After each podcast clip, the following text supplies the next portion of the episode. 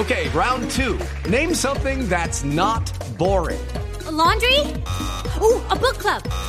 Computer solitaire, huh? Ah, oh, sorry, we were looking for Chumba Casino.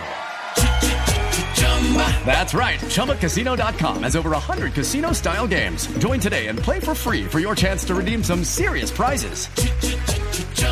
ChumbaCasino.com. No purchase necessary. Full prohibited by law. 18 plus terms and conditions apply. See website for details.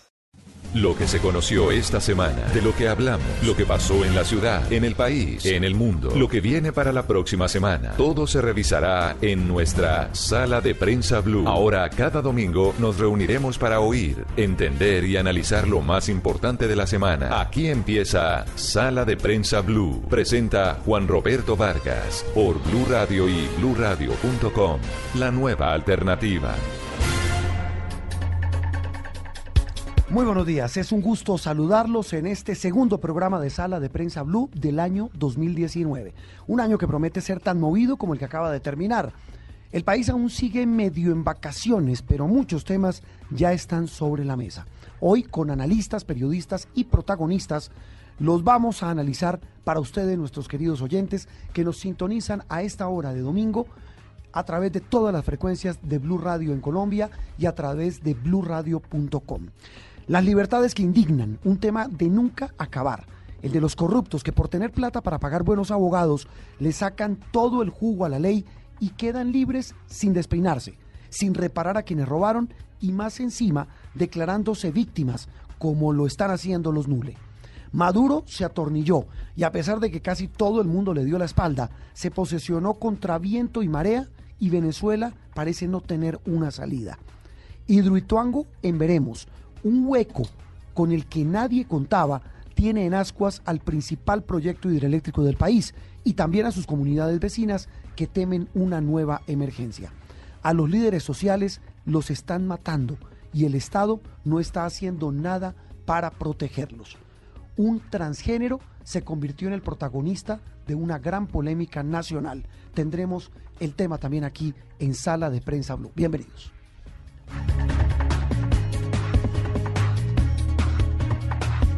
Estás escuchando Sala de Prensa Blue. Y arrancamos, antes de entrar en materia con eh, el tema de las libertades que indignan, don Octavio Sazo, buenos días. Buenos días, qué gusto saludarlos a todos y, bueno, eh, volver a caminar este, este 2019 juntos a ver cómo, cómo nos va. Estamos intentando volverle a coger el ritmo. El programa no es fácil. No es fácil. Mónica, buenos días. no es fácil. Eh, alguien decía, le escuché en un pasillo de Caracol y de Blue, que el regreso de vacaciones debería ser eh, considerado como una incapacidad médica. Yo creo que sí. ¿Cierto? y me parece muy importante que el jefe lo esté diciendo al aire, que lo promueva. Eh, lo que le dije a quien me lo dijo es que no estoy de acuerdo. Eso se llama pereza. Hay que regresar con todos los brillos. Eh, don Octavio, los temas para hoy, el deporte.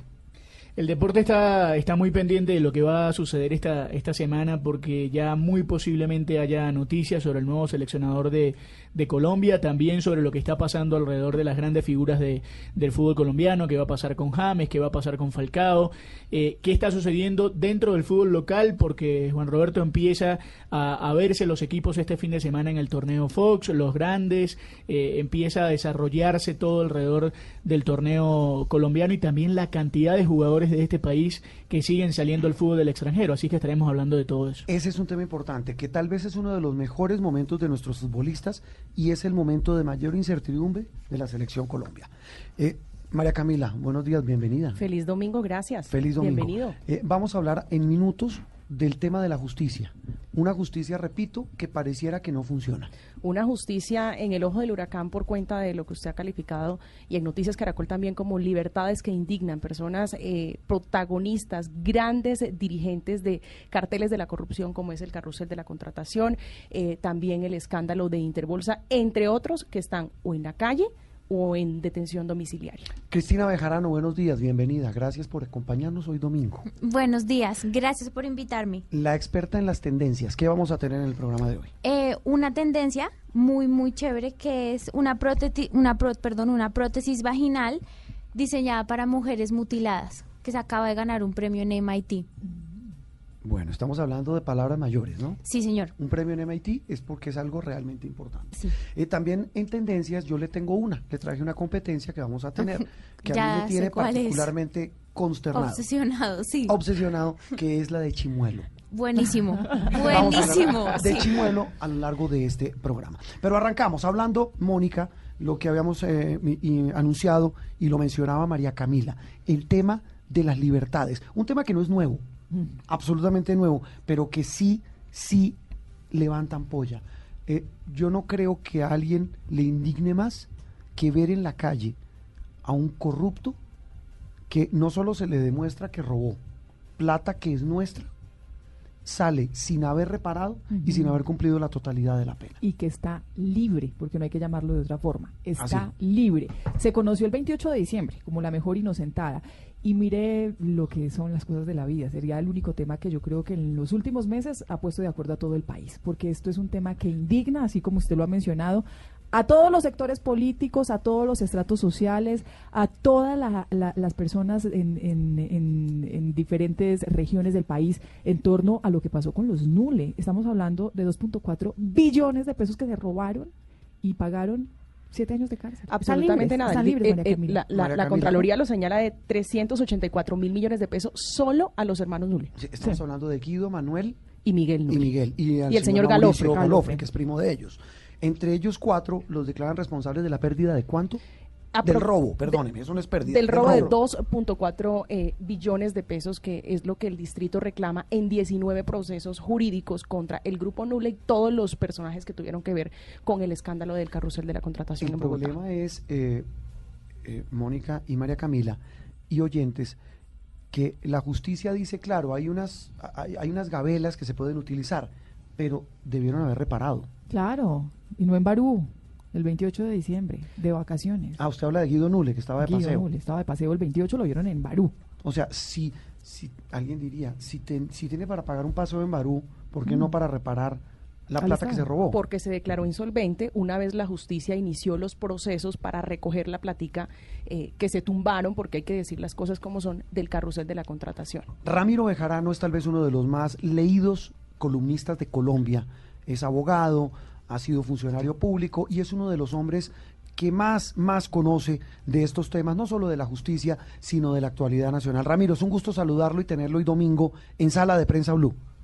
Gracias, Juan Roberto, a usted y a su equipo y a todos los oyentes. Bueno, Ramiro, eh, estas reflexiones que hemos hecho que se eh, sonarían como a llover sobre mojado, ¿a qué nos pueden llevar? Eh, el gran problema es de quién, o, o mejor, la pregunta no es esa. Uno podría ver que la responsabilidad es de quién, de estos señores por tener plata para pagar buenos abogados, del sistema judicial colombiano que es excesivamente garantista, ¿de quién es la culpa? Mire, yo tengo la sensación de que eh, obviamente los corruptos tienen que pagar cárcel y tienen que ser sancionados, pero yo tengo la sensación de que con ocasión de estas libertades que se han decretado en diciembre, hay una confusión muy grande, sobre todo en los medios de comunicación, porque la ecuación que se ha construido ahora es la siguiente. Esas personas deberían estar en la cárcel y no deberían estar libres y en consecuencia es culpa de los jueces o es culpa del sistema Sí. y yo creo que ahí hay que distinguir. Yo creo que hay, hay que tener en cuenta tres aspectos muy importantes que son los siguientes. En primer lugar, los, la concesión de los principios de oportunidad. Esa concesión de los principios de oportunidad está concebida para que las personas que ofrezcan colaboración con la justicia queden a salvo de ser investigadas y sancionadas si dan información positiva. Eso se ha presentado en Colombia.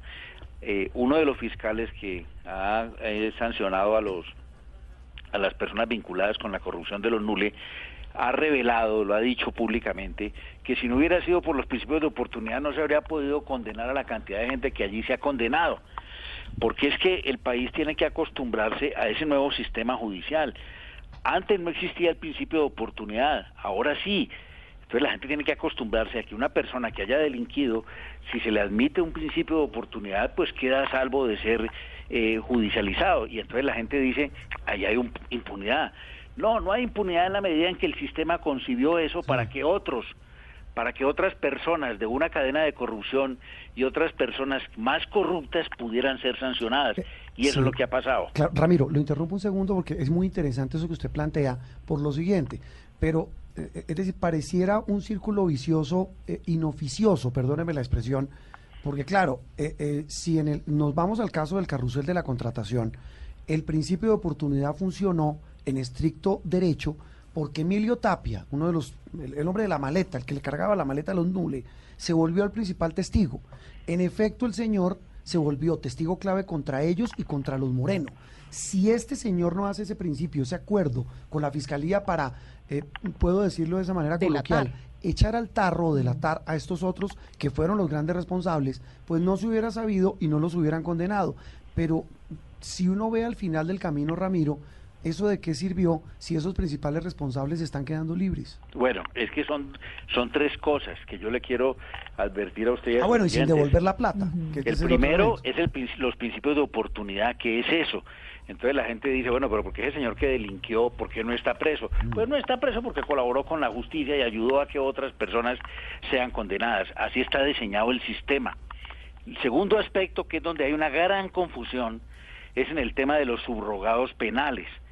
El sistema nuestro prevé que una persona que haya pagado eh, mm, las tres quintas partes de la, de la condena que le fue impuesta tenga derecho a una escarcelación, a una libertad condicional.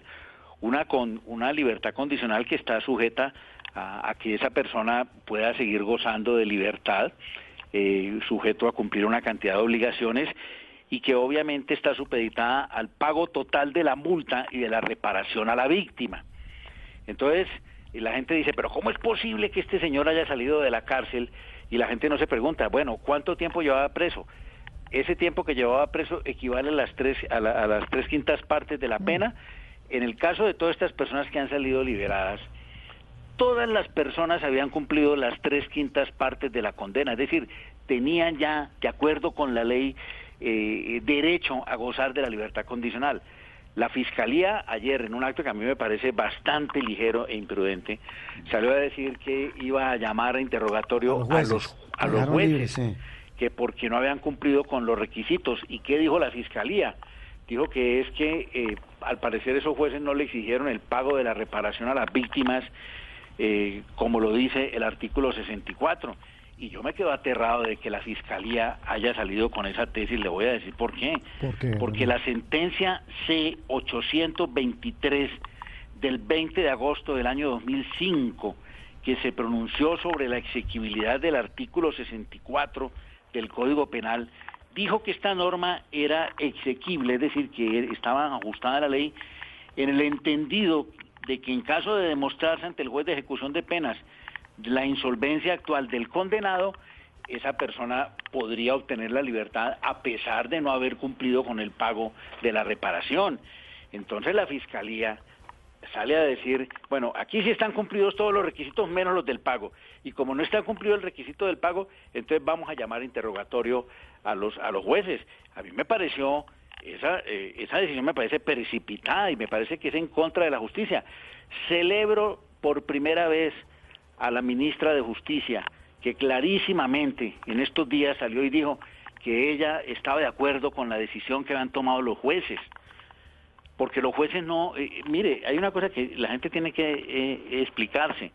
Si hay tres jueces en tres distintos lugares de Colombia tan apartados, uno en la costa, otro en Bogotá y otro en otro lugar, que estén decretando lo mismo, uno lo que debe preguntarse es, ¿estaban de acuerdo esos tres jueces en tres lugares distintos de Colombia para prevaricar de- en, en el mismo sentido? No, lo que está mostrando eso es, primero, la ligereza de la Fiscalía de llamarlos a interrogatorio, y lo segundo, que el problema no es de los jueces, el problema es de la norma. Estamos de acuerdo, Es- Ramiro. esa es la discusión. Ahora- es la discusión, porque se ha satanizado la decisión de los jueces de ejecución de penas que tienen en sus manos precisamente otorgar estos beneficios. Y solo por mencionarle algo, por ejemplo, en el caso del señor eh, Guido Nule, que es el centro de la discusión, fue condenado a 19 años de prisión, de los cuales pagó efectivo, es decir, preso, 7 años de cárcel, por lo que la Fiscalía habla de sacrificio a la justicia entregando estos beneficios. Pero en síntesis, ¿cuál es el mensaje que se le deja a esas personas que hoy día siguen robándose los recursos públicos. Independientemente, Ramiro, de, de, digamos de lo que usted dice que es eh, la ley en su estricto, en su estricta aplicación como tal.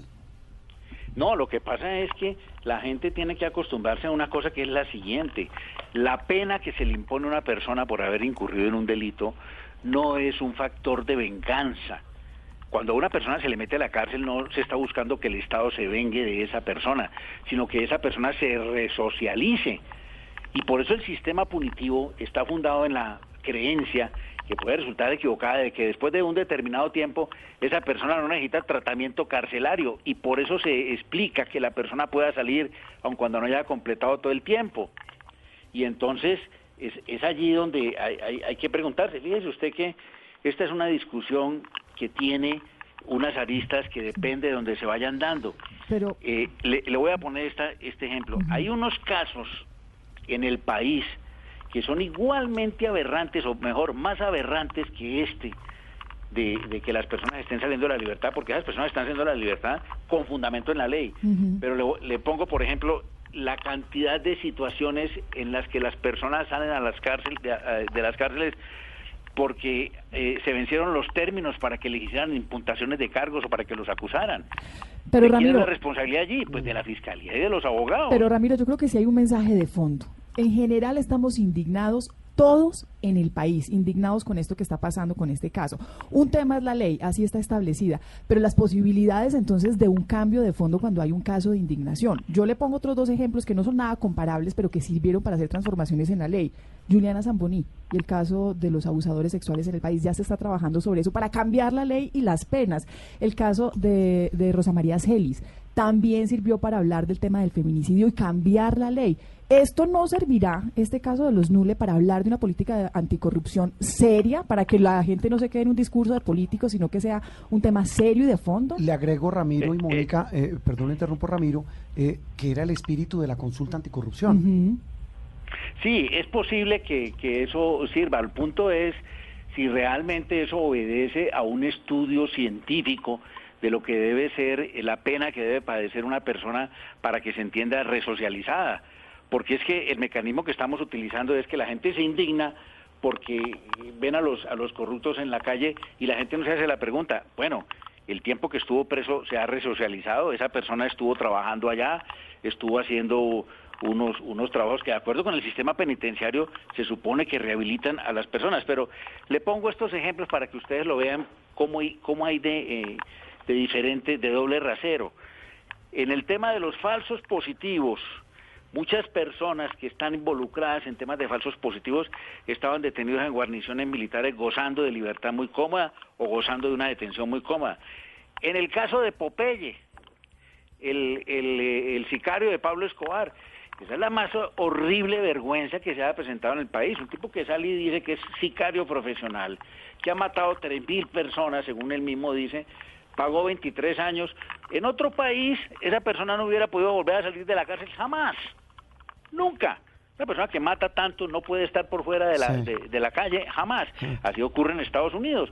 Pero entonces, aquí la gran discusión es, y le repito, a mí me gustó la declaración de la ministra de Justicia, con quien no suelo estar de acuerdo, cuando tuvo el valor de salir a decir que estaba de acuerdo con lo que han hecho los fiscales, porque es que... Los jueces, los jueces. Lo, lo, lo, que han hecho los jueces, porque es que lo que hizo la fiscalía fue, se montó en la ola de la indignación nacional y entonces buscando a quién le echaba la culpa o ponerse como la gran defensora de esta situación. Pero, digamos Ramiro, pero perdón, perdón Juan Roberto, una indignación además que debe mirarse en contexto con los antecedentes que tiene. Es la fiscalía precisamente quien acusa ante un juez y quien en parte tiene gran responsabilidad de las penas que reciben estas personas. Sí, pero es que el problema, lo que yo les quiero vender el mensaje a ustedes es, hay que distinguir entre la ineficacia de la justicia, que es la que mm. termina lastimada con esta situación, con lo que está previsto en las leyes. Yo creo que aquí no ha habido ineficacia de la justicia, porque la justicia ha condenado a esos tipos, los ha metido a la cárcel, los ha liberado cuando se han cumplido unos requisitos. Desde el punto de vista de la justicia, ha cumplido su labor. El otro tema es Si el sistema judicial realmente está interpretando lo que la opinión colombiana requiere. Que era la consulta anticorrupción, el resultado de la consulta, que, pedía penas de verdad severas contra estos corruptos. Claro, el tema aquí es diferente. Yo, yo, por eso le digo, yo me quedé sorprendido cuando veo que la fiscalía sale y dice, vamos a llamar interrogatorio a los jueces porque le dieron la libertad a estas personas sin haber previsto el pago de la indemnización cuando hay una sentencia de la Corte Constitucional que dice que eso se puede mm. obviar. Y entonces digo yo, ahora le van a echar la culpa a tres jueces y van a debilitar mucho más el sistema judicial mm. cuando el problema no son los jueces, el problema es el arquetipo de las normas. La ley. La señora vicepresidenta de la República, la doctora Marta Lucía Ramírez, que estuvo en el Congreso cuando se aprobaron varias de estas leyes, sale a decir lo mismo que ha dicho la Fiscalía. Y no han tenido en cuenta que entonces lo que hay que rediseñar es las normas jurídicas. Entonces, acabemos con los subrogados, acabemos con la libertad condicional y, digamos que la persona que es condenada no pueda ser liberada cuando ha cumplido las dos quintas, las tres quintas partes de su, de su pena, sino cuando haya cumplido la totalidad. Mm. Pero mientras esa norma exista, los jueces no pueden ignorarla. Eh, Ramiro, una, una pregunta final y, la hago con el más absoluto respeto, usted me la va a entender pero, pero quiero que, que, me ayude a descifrar esto, que es una pregunta de un oyente, una pregunta eh, absolutamente de alguien que no tiene ni idea del tema. Usted es abogado, además, ¿no? Sí, claro. Eh, usted es abogado litigante. Sí. ¿Usted defendería a los nuli? Pues ese no es mi oficio, porque yo no me desempeño en asuntos penales, pero no encuentro censurable que haya personas, eh, abogados penalistas, que se ocupan de defender eh, eh, a quienes están sindicados. O le volteo la pregunta. Si en un hipotético caso usted le toca defender a unos señores como los Nule, pues estoy asumiendo que usted les aconsejaría lo mismo, sacarle el jugo a lo que hay en la ley para quedar libres, ¿o no? No, no, no, no creo que ese sea pues la postura. El punto es que cuando una persona ha delinquido y es, y es llamada a los estrados judiciales, a esa persona para darle una garantía constitucional que no se puede perder en ninguna circunstancia, la tienen que juzgar con base en las normas existentes al momento en el que cometió el delito. Mm. Esa es una garantía universal. Entonces, yo no, yo no, yo no sitúo eso en el sentido de decir si yo sería abogado o no de determinadas personas. Primero porque no es mi oficio, pero segundo, porque creo que el problema no está allí en eso porque es que los abogados penalistas que representan intereses de personas que están comprometidas con delitos, pues representan esas personas que en algún momento de la vida han tenido la tragedia de verse envuelto en un asunto de esos. Los penalistas no son abogados de monjas, porque las monjas casi nunca delinquen. De hecho, hay una película que se llama El abogado del diablo. Ese, tema es un tema complicado y es una, una discusión muy interesante. Pues Ramiro, ha sido un gusto tenerlo en sala de prensa Blue para un tema del que está hablando todo el mundo, porque pues genera todo tipo de reacciones y su visión pues es bastante enriquecedora, bastante valiosa, primero por ser abogado, pero además sobre todo, y lo más importante, por ser un muy agudo observador de la actualidad nacional. Muchas gracias por habernos acompañado y, y lo vamos a estar llamando. Gracias, Juan Roberto, a usted y a su equipo y a todos los oyentes. Ramiro Bejarano, columnista del diario El Espectador, muy crítico de todo lo que pasa, muy crítico de la fiscalía, muy crítico del sistema, pero en resumidas cuentas lo que él dice, mire, la, la culpa no es ni de los abogados ni de los jueces, mm. sino del sistema. Y además, porque si usted, si usted se ve envuelto en semejante drama que es un proceso judicial y tiene al alcance obtener la libertad condicional por X o Y motivo, porque ya cumplió en este, como en este caso en las tres quintas partes de la pena, pues usted lo va a utilizar, porque la ley se lo prevé, porque la ley se lo da. Y si tiene acceso además a un muy buen abogado, que suele pasar en estos casos, mm, pues también lo utiliza. y el caso, y el caso, perdóneme, y el caso de los nules no es el único. Hay que ver también de fondo el caso de Interbolsa y Premium. Perdón, y sin están libres casi todos. Mm, absolutamente todos, por otro fenómeno que es el vencimiento de términos. Es decir, la fiscalía los captura, los imputa, los acusa y deja vencer los términos para que estas personas lleguen a juicio. En el caso del carrusel de la contratación, el foco se ha puesto sobre los nules, pero si usted ve la lista de implicados, son más de 20 los que han quedado libres. Mire, el señor Álvaro Cruz, condenado a, 80, a 88 meses, está en domiciliaria. El señor Miguel Ángel Morales Rusi, también condenado recientemente, está libre. Y así, infinidades. Libertades. Liliana Pardo está prófuga. Eh, eh, el único concejal que queda preso es Orlando Parada. Orlando Parada, pues que preso es un decir, porque está. En cespo de la eh, policía. En, un resort de primera clase de la policía en el norte de la ciudad. Pero no se vaya muy lejos, Juan Roberto, porque en el caso también de Odebrecht, que también indigna a la sociedad porque se ha considerado el caso más grande de corrupción, El señor Gabriel García Morales, condenado, esto no es un chiste, a cinco años de cárcel El por que, el que recibió seis y el medio ex de viceministro de, eh, Transporte por recibir 6.5 billones de dólares. También va a quedar en libertad prontamente y así el señor Otto Bula, etcétera, Y etcétera. la reflexión que quede también entre los políticos, entre los congresistas, entre el gobierno, ¿por qué no hacen cosas para hacer, para tomar decisiones de fondo en el cambio de la ley? Si vemos que no funciona, si vemos que esto indigna al país, que está generando tanto daño, porque al final lo que está en la mitad es el costo de la credibilidad en las, en las instituciones. que ese en es las un tema, instituciones. ese tema, Mónica, es el que vamos a hablar a continuación en un instante aquí en Sala de Prensa Blue. Esto es Sala de Prensa Blue. Estás escuchando Sala de Prensa Blue. Otro de los temas que vamos a tocar hoy domingo en Sala de Prensa Blue eh, tiene que ver con Hidroituango. Ya vamos a hablar, Mónica, tal vez usted de las periodistas que más sabe del tema. ¿Usted por qué no conoce tanto de Hidroituango? Porque, eh, recuerde que yo soy antioqueña. Porque ella es de Marinilla. Soy Sí. de- Nació ahí. No, yo, tra- no, yo trabajo, yo trabajo en medios desde el año 2003 Ujú. y por esa época se empezó a hablar de Hidroituango como un proyecto viable. La hidroeléctrica, estamos desde- hablando de la represa y la hidroeléctrica, hidroeléctrica. Sí, y yo ya estaba en Teleantioquia. Entonces yo conozco el proyecto desde sus orígenes. Desde su hagamos algo rápido y esto va a ser muy útil para nuestros oyentes, Mónica, eh, basado en lo que usted conoce. Bueno, en Noticias Caracol en la emergencia del año pasado, usted estuvo casi un mes metida ya de cabeza. Fue como una semana, pero fue Viviendo intensa, allá. intensa como un mes. Ok, lo conoce, co- la gente la conoce, conoce el proyecto, conoce. eh, entonces, unas preguntas rápidas para tratar de descifrar qué fue lo que pasó. Esa es la primera pregunta. ¿Qué fue lo que pasó? Hablo de lo último. De lo último. De este jueves Bueno, pasado. de lo último fue, la casa de máquinas está inundada. ¿Qué es la casa de máquinas? La casa de máquinas es la el corazón de la central hidroeléctrica porque ahí se genera la energía. Ahí están los ¿Cómo? motores que generan la, Ajá. la energía.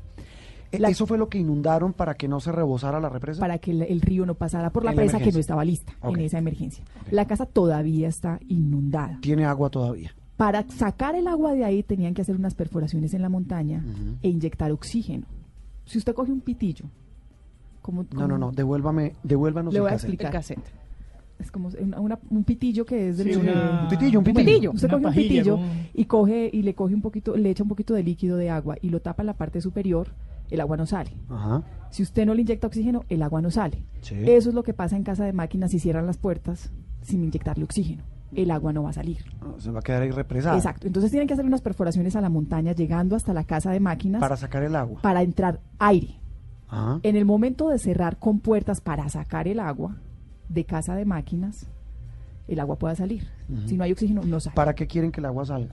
porque tienen que despejar casa de máquinas para saber cuáles son los daños que hay. Casa de máquinas no es, decir, inundada. eh, eh, estoy haciendo preguntas como para tienen que ser. Como tienen que ser. Para entender el problema. Exacto. Eso tiene agua porque se re- para que el- porque la metieron ahí para que no se rebosara el agua que estaba En llegando una por la- central por la hidroeléctrica que funciona, el agua entra a casa de máquinas de manera controlada A unos pozos de captación y la caída de esa agua de ese agua genera la energía. Como aquí no una Por eso se llama hidroeléctrica. por eso es hidroeléctrica. Como aquí no hay no hay un proyecto eh, que esté funcionando, sino que tuvieron que tomar una decisión para saber qué hacían con toda esta agua, decidieron inundar casa de máquinas. Sí. No entró el agua de forma controlada, sino que está inundada. No está en los pozos de captación, sino que está en, año toda la casa de máquinas. 2017. La emer- no, 2018. 2018, el año mayo, pasado. mayo de Mayo. 2018. No hemos cumplido, Ni un año, no hemos llegado al año. no hemos llegado al año. Cuando hicieron esos túneles, estaban haciendo esos huecos para inyectar el oxígeno, se encontraron un vacío en la montaña que no tenía que estar. ¿Cómo hacía un vacío? Un hueco.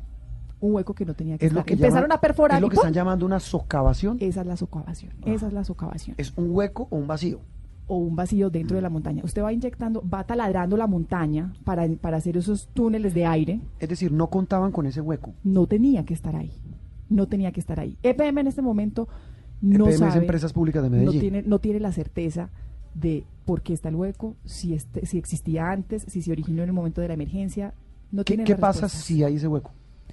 Están determinándolo. No saben, no saben. Porque si es un hueco que está creciendo, puede ser muy ¿De, delicado. de cuánta O sea, de riesgo la montaña? hueco? Claro, el 18. riesgo. para- La montaña puede venirse abajo. O sea, ¿cuál es el riesgo de ese no, hueco? la montaña no se va a venir abajo porque eso es un macizo rocoso. La montaña no se va a caer. Pero perdóneme, hay un hueco.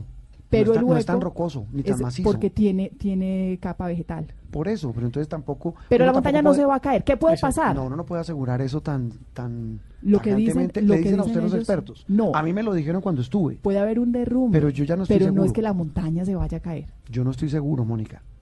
Es decir, uno no puede decirlo con esa certeza, porque es que hace seis meses estuve y me dijeron que era imposible que se presentara un hueco. Y apareció un hueco. Es, es complejo, Ah, es bueno. complejo. Pero sí pone en muchos aprietos el proyecto hidroeléctrico. Eh, la- los escenarios. Los escenarios. Si el, si el hueco está creciendo, pues esa es la urgencia de empezar a cerrar casas de máquinas ya.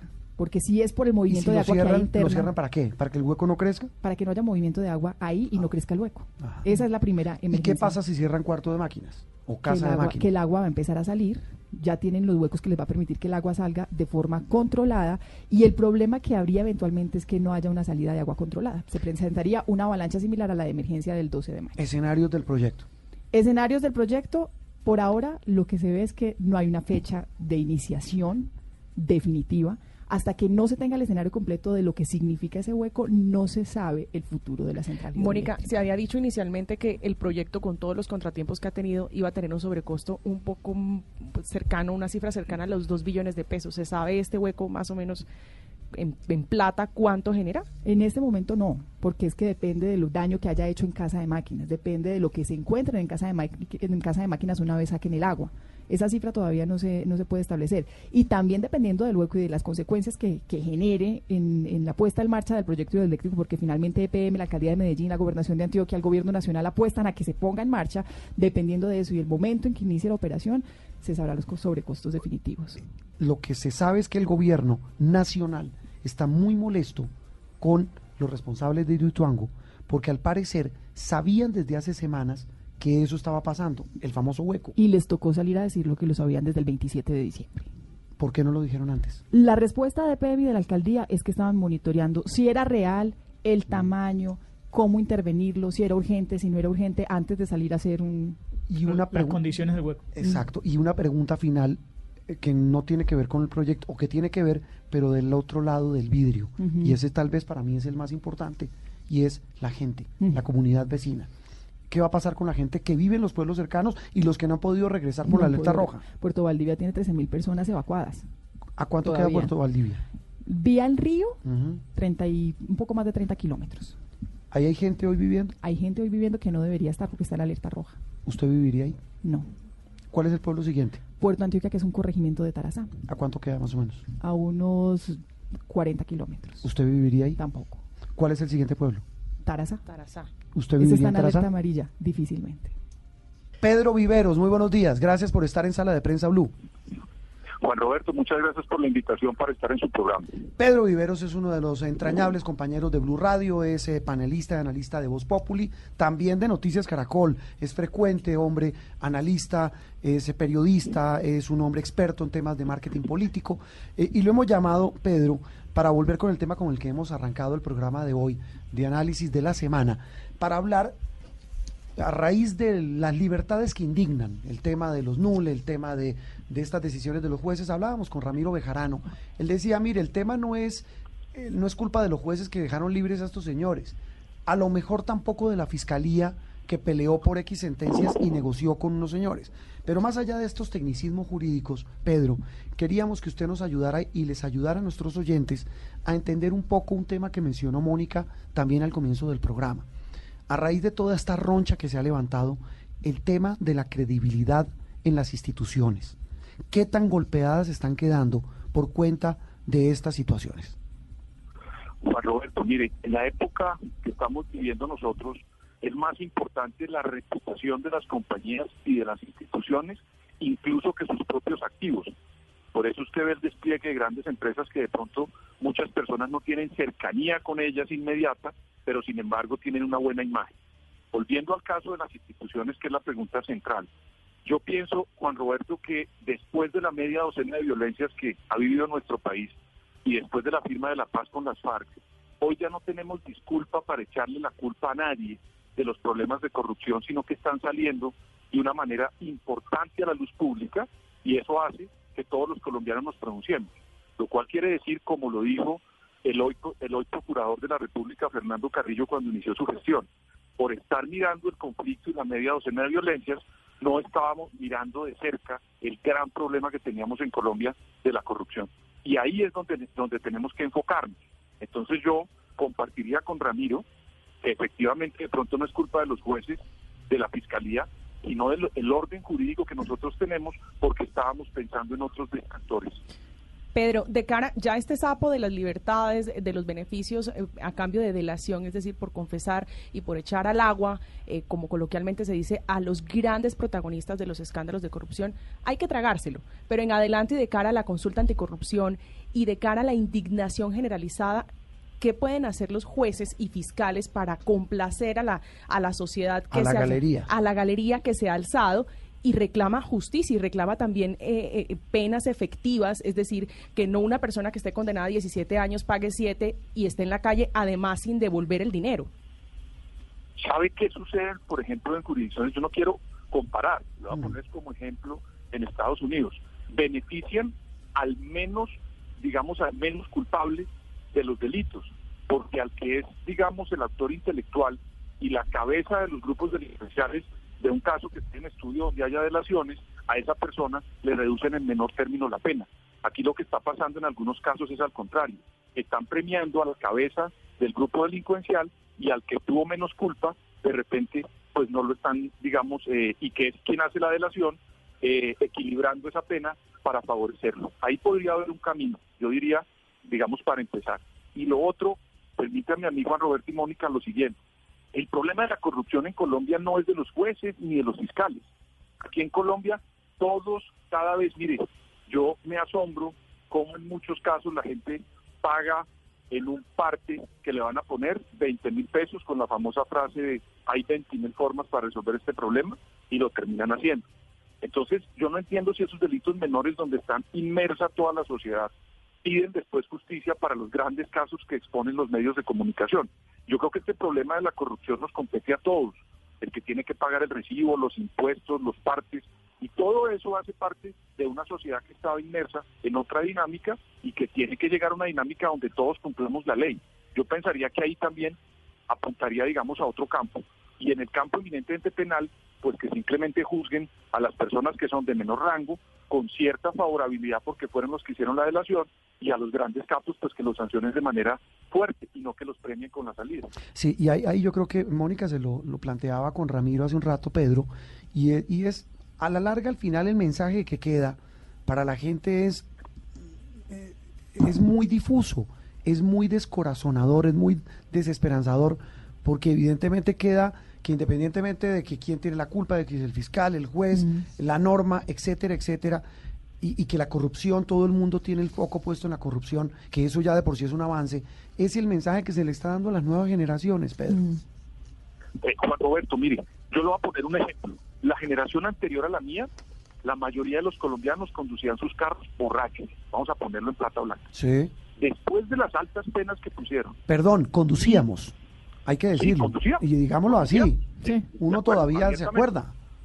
Abiertamente. Sí. Hoy en día, mire usted las familias lo que pasa con el tema de conducir o si a alguien se le ocurre después de una cerveza manejar un carro, lo que pasa en el entorno. Es un criminal. a qué se debió? Mm. A las penas altas que ponían en materia de sanciones a las personas que lo hacían, económicas, pero también por la restricción de los vehículos y de sus pases. Pero además el castigo social de la familia. Eso es, eso es lo más importante. Y hay caminos sí hay caminos que se pueden hacer siempre y cuando haya penas sancionatorias fuertes, Juan Roberto y Mónica, pero también que haya una sanción de la sociedad, porque lo que no podemos es aplaudir a las personas que cometen esta serie de fechorías o aceptarlos socialmente después de que se robaron una cantidad de plata luego cumple una pena corta y vuelven a los clubes sociales y los recibimos con aplausos. Y, ahí yo creo que el papel, Pedro, de los medios es fundamental, porque es que es ponerle el foco y ponerlos en el escarnio público. Si no, si no pagan lo que deben, al menos que queden con la vergüenza y queden en la picota pública de que, de que son unos corruptos que no pagaron y que sí, que, por, que porque la ley está diseñada así, pues ya quedaron libres. Pero, pero, pero la gente los va a señalar y yo creo que esa, esa es una sanción social importante, Pedro. Pero, y empezar a hacerlo desde ya, Pedro, empezar a hacerlo desde ya, porque lo que usted, el ejemplo que usted pone con las sanciones de quien conduce con algunos tragos, que sería lo mismo que, por ejemplo, el cinturón de seguridad. Mm, sí. nadie lo usaba. Hoy ya es un tema cultural. No importa que nos cueste una generación, pero hay que empezar a hacer esas transformaciones desde ya. De acuerdo, pero hay un ejemplo muy claro y fueron los cerca de 12 millones de la consulta anticorrupción. Un mensaje Este clarísimo. país, de, de esos 12 millones, Juan Roberto, yo le aseguro una cosa, Juan y Mónica, en las próximas elecciones regionales de alcaldías y gobernaciones, de consejos y diputaciones y asambleas, usted no se imagina la cantidad de gente que va a salir a examinar las hojas de vida, a ver quiénes son los candidatos y va a suceder algo que yo ya estoy previendo, Juan, y lo comparto. Sí. Va a haber una minoría de candidatos inscritos por partidos tradicionales en Colombia. Ah, eso se acabó. La mayoría de Claro. se va a inscribir por firmas o por movimientos sociales, por gente nueva que esté rechazando, porque el hecho, insisto, de haber superado el conflicto, están mirando los problemas reales y esa consulta de los 12 millones, pues convierte el tema en algo más real que comience a entrar en las familias colombianas. Mm, eh, Lo que dice Mónica, ojalá nos cueste una generación, pero que, pero que valga la pena, valga que, la- que- que en algún momento dado ser corrupto no pague. Ese yo creo que es, es el El mensaje. mensaje. Pedro, un abrazo y, y seguimos en contacto. Mil gracias por la invitación. Esto es Sala de Prensa Blue. De los temas de la moral, de la educación, de todo esto que, que- que hoy reflexiona Colombia, pasamos a uno, Octavio, que es bien, bien, eh, también sabroso para reflexionar. Eh, yo no sé, usted es el experto, me corrige, pero yo hace rato no veía un boom de, perio- de periodistas, oígame a mí, de futbolistas colombianos que vayan al exterior como está pasando ahora, Eh, empezando por el fútbol argentino. Sí. Están llegando, que es un fútbol competitivo Sí. sin duda. Es un fútbol bueno, independiente, pues, no es tan bueno como el europeo, pero es un fútbol competitivo y de plata, en medio de las limitaciones en el continente. ¿Qué pasa con la selección? ¿Por qué ese boom de futbolistas y no hemos logrado definir quién agarre tal vez una de las mejores selecciones de América? Mm. Y esto lo estoy diciendo sin, sin apasionamiento, siendo eh, objetivo por lo que dicen los expertos. Sí. E- esa dicotomía, ¿cómo la puede explicar uno? Mira, hay, hay eh, con la llegada de, de varios jugadores al fútbol argentino por parte de, de Colombia, eh, casi una veintena de jugadores colombianos van a estar en la Liga Argentina. Eso, Eso hace rato no eh, pasaba, nunca. Exactamente. Estamos hablando de una de las dos ligas más poderosas de este lado del mundo, con- junto con la de con la de Brasil, más allá de no ser Europa, la Liga Argentina es una ventana gigantesca, es mucho más fácil. Ese es el trampolín, eh, ¿no? Claramente ir a ir a Europa luego de jugar en, en- en clubes argentinos y si lo hacen en los equipos grandes como River y Boca, eh, evidentemente la posibilidad es mucho mayor. Y el tema de la selección es un tema que, que preocupa, pues también preocupa un poco la actualidad de James Rodríguez, de Falcao, de, de entender un poco. Pero para ayudarnos en este tema, Juan, eh, tenemos con nosotros a Ezequiel Daray, que es eh, compañero de, de Estadio Blue eh, todos los domingos, periodista de Fox, que vive en Alemania que es argentino, que está en Argentina pasando vacaciones y que nos acompaña a pesar de sus días libres, eh, pero que tiene una visión importante, Juan, sobre cómo se ve a Colombia desde el extranjero, porque tiene una relación con el fútbol colombiano por estar relacionado al equipo de Blue Radio, y cómo ve a James. Él lo ve todos los días a James Rodríguez, eh, Ezequiel Daray, tiene una relación cercana con el, con el colombiano en cuanto al tema, al tema deportivo, y por eso me da mucho gusto volver a, a saludarlo. Ezequiel, muy buenos días, ¿cómo estás? ¿Qué tal? Muy buenos días y bueno, un saludo a todos ustedes acá en Colombia. Como decía, pasando unos días de vacaciones, pero atento a todo a todo lo que está pasando, bueno, sobre todo con James, con el Bayern Múnich, que es el, el equipo más importante de Alemania. Eh, Ezequiel, eh, hablamos con, con Juan Roberto y con todo el equipo de, sala de prensa sobre eh, esa, esa, digamos, esa idea de cómo se ve hoy a Colombia desde afuera, eh, teniendo tú la, la relación cercana con, con James, que es una de las principales, por no decir la principal figura de Colombia en este momento. Eh, ¿Cómo ves el caso objetivo de que Colombia no tenga entrenador a esta altura y lo que eso puede generar en función del desarrollo del seleccionado? Y, y Ezequiel, le, le- le salu- te saludo aquí también desde la mesa de trabajo y, y- y con un ingrediente, y es que la impresión que queda es que nadie quiere asumir la selección Colombia. Bueno, a ver, yo no lo veo como algo. mm, Si, si venimos al caso de Argentina, estamos más o menos en la misma situación con un técnico interino que le tuvimos que dar eh, e- el nivel de permanente porque nadie quería asumir la selección argentina. La realidad hoy en el mundo es que faltan entrenadores top, le pasa a muchos equipos, el Real Madrid eh, se fue Zidane, eh, tuvo que despedir a Lopetegui y se tuvieron que conformar con Solari que venía del Castilla, ya es la segunda vez que le pasa. El Bayern Múnich yo creo que no despidió a su entrenador porque no tiene con quién reemplazarlo y sobre todo no hay entrenadores top hoy dirigiendo selecciones. Creo que salvo el caso de Luis Enrique, eh, que venía de un paso exitoso por el Barcelona, no se me ocurren muchos casos de entrenadores top que se hagan cargo de selecciones con lo difícil que es dirigir una selección en la que uno, como dice su nombre, es un seleccionador más que un entrenador. Se juega en el pellejo. Claro, se la juegan en todo por el todo. el prestigio. El prestigio, el futuro. Es mucho más difícil seleccionar que dirigir. Claro. Ezequiel, eh, para, para conducirlo al tema que mencionaba Octavio, que me parece que ese, esa es la pepa, como decimos en Colombia, del asunto, y es nuestro referente, nuestro estandarte del fútbol en Colombia, que se llama Don James Rodríguez. Es el número 10 de la selección, es, ustedes me corrigen, que son los expertos, es el mejor jugador que tiene Colombia. Sin duda, eh, no en vano, pues estuvo en el Real Madrid, pues no le fue bien, pero estuvo en el Real. Está ahora en el Bayern, mm, eh, regular gracias, hasta donde entiendo. Le ha ido muy bien, pero pues no se sabe qué va a pasar. Y ahora ya está hablando de que se va para Inglaterra como una de las opciones. ¿Qué tan saludable es para la estabilidad de un jugador como estos de ese nivel que esté cada año cambiando de equipo? Yo creo que no es eh, absolutamente para nada saludable.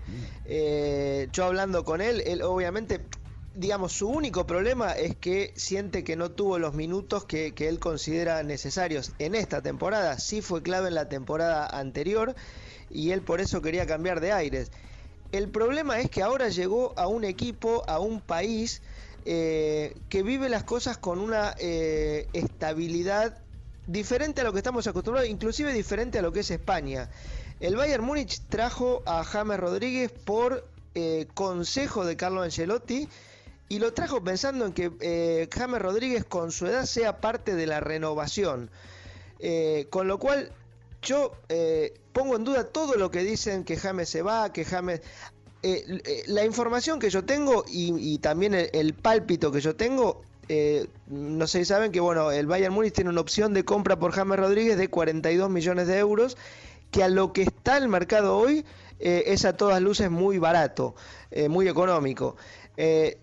James va a tener la posibilidad en este semestre, en lo que queda de la temporada, de demostrar si él puede ser parte de este nuevo Bayern Múnich que está comprando jugadores jóvenes y retirando a los antiguos, como Robin Ribery, que ya tiene más de 35 años. Si James rinde, yo estoy seguro de que el Bayern lo va a comprar para quedárselo. Si James no rinde, seguramente lo van a comprar para revenderlo. Pero hoy, en este momento, yo no sería capaz de decirle en qué equipo va a jugar James la próxima temporada. Lo que sí les puedo decir es que depende de él. Eh, Ezequiel, estás, estás en Buenos Aires, eh, lo que te permite también tener una, una, visión cercana a una, a una, situación de la que hablábamos al principio. Eh, además, eres, eres seguidor, hincha ferviente de River, con lo que la bandera colombiana está muy cerca tuyo por lo de Quintero, por lo de Santos Borré. Eh, ¿Cómo ves al colombiano hoy en, en Argentina, ese, luego de, de un tiempo afuera, de volver y de ver toda la euforia que ha generado la actuación de Quintero y de Borré con River?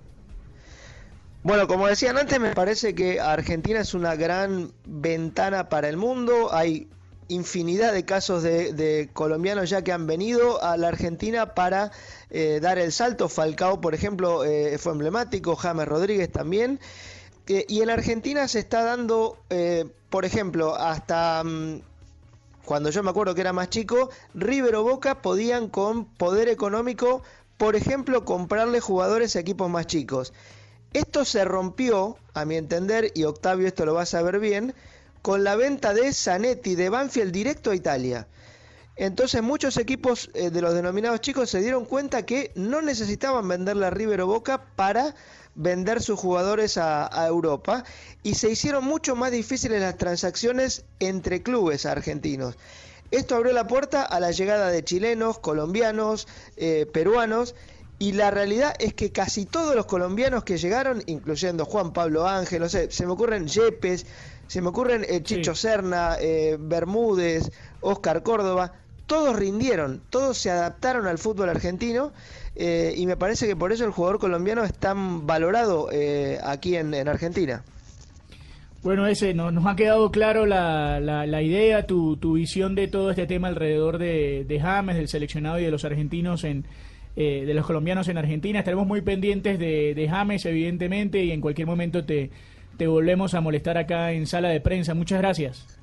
Eh, si me disculpas, tengo una noticia de último momento para ah, darle. perfecto. Eh, una buena noticia para James, lamentablemente no para el Bayern.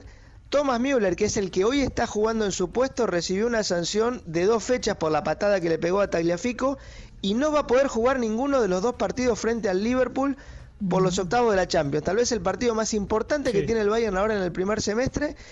Y en Alemania se habla de que el gran ganador de esta situación va a ser James, que va a tener la posibilidad de demostrar en un partido tremendo que puede marcar el futuro del Bayern, para, ¿de qué madera está hecho? E, e, ese sí puede ser, eh, tú lo dices Ezequiel como una buena noticia, pero eso es una eso es de doble filo, porque todo el mundo va a estar encima de él, pero bueno, para eso es la vida. Para eso está ahí, Para eso y para eso le pagan lo que le pagan y para eso es James. Ezequiel, un abrazo. Saludos, muchas gracias. Ezequiel Daray, un hombre que sabe mucho de fútbol, compañero de Estadio Blue aquí de don Octavio Sazo y de todos los compañeros de Blog Deportivo. Hacemos una pausa y regresamos en instantes en Sala de Prensa Blue. ¿Usted me recuerda su tendencia de hoy, Cristina? Sí, era una prótesis vaginal. Es una prótesis vaginal. Sí. ¿Y qué tiene de tendencia? Pues que se ha ganado muchos premios y que además va a ayudar a mucha gente que ha sido mutilada, gente que quiere cambiar de sexo. Es, es una cosa revolucionaria. A propósito del tema de cambio de sexo, en instantes hablamos también de Mara, la joven que ha puesto a hablar al país sobre la diversidad sexual. Esto es Sala de Prensa Blue. Ya regresamos. Esto es Sala de Prensa Blue. Esto es Sala de Prensa Blue. Regresamos a Sala de Prensa Blue, como siempre, como todos los domingos los acompañamos aquí con muchísimo gusto para analizar junto a analistas, periodistas y protagonistas los hechos de la semana, para que usted los pueda entender lo que pasó y entender lo que viene. Este es nuestro segundo programa del año 2019. La otra noticia, Mónica, de esta semana que acaba de terminar, es una que para muchos ya se volvió paisaje.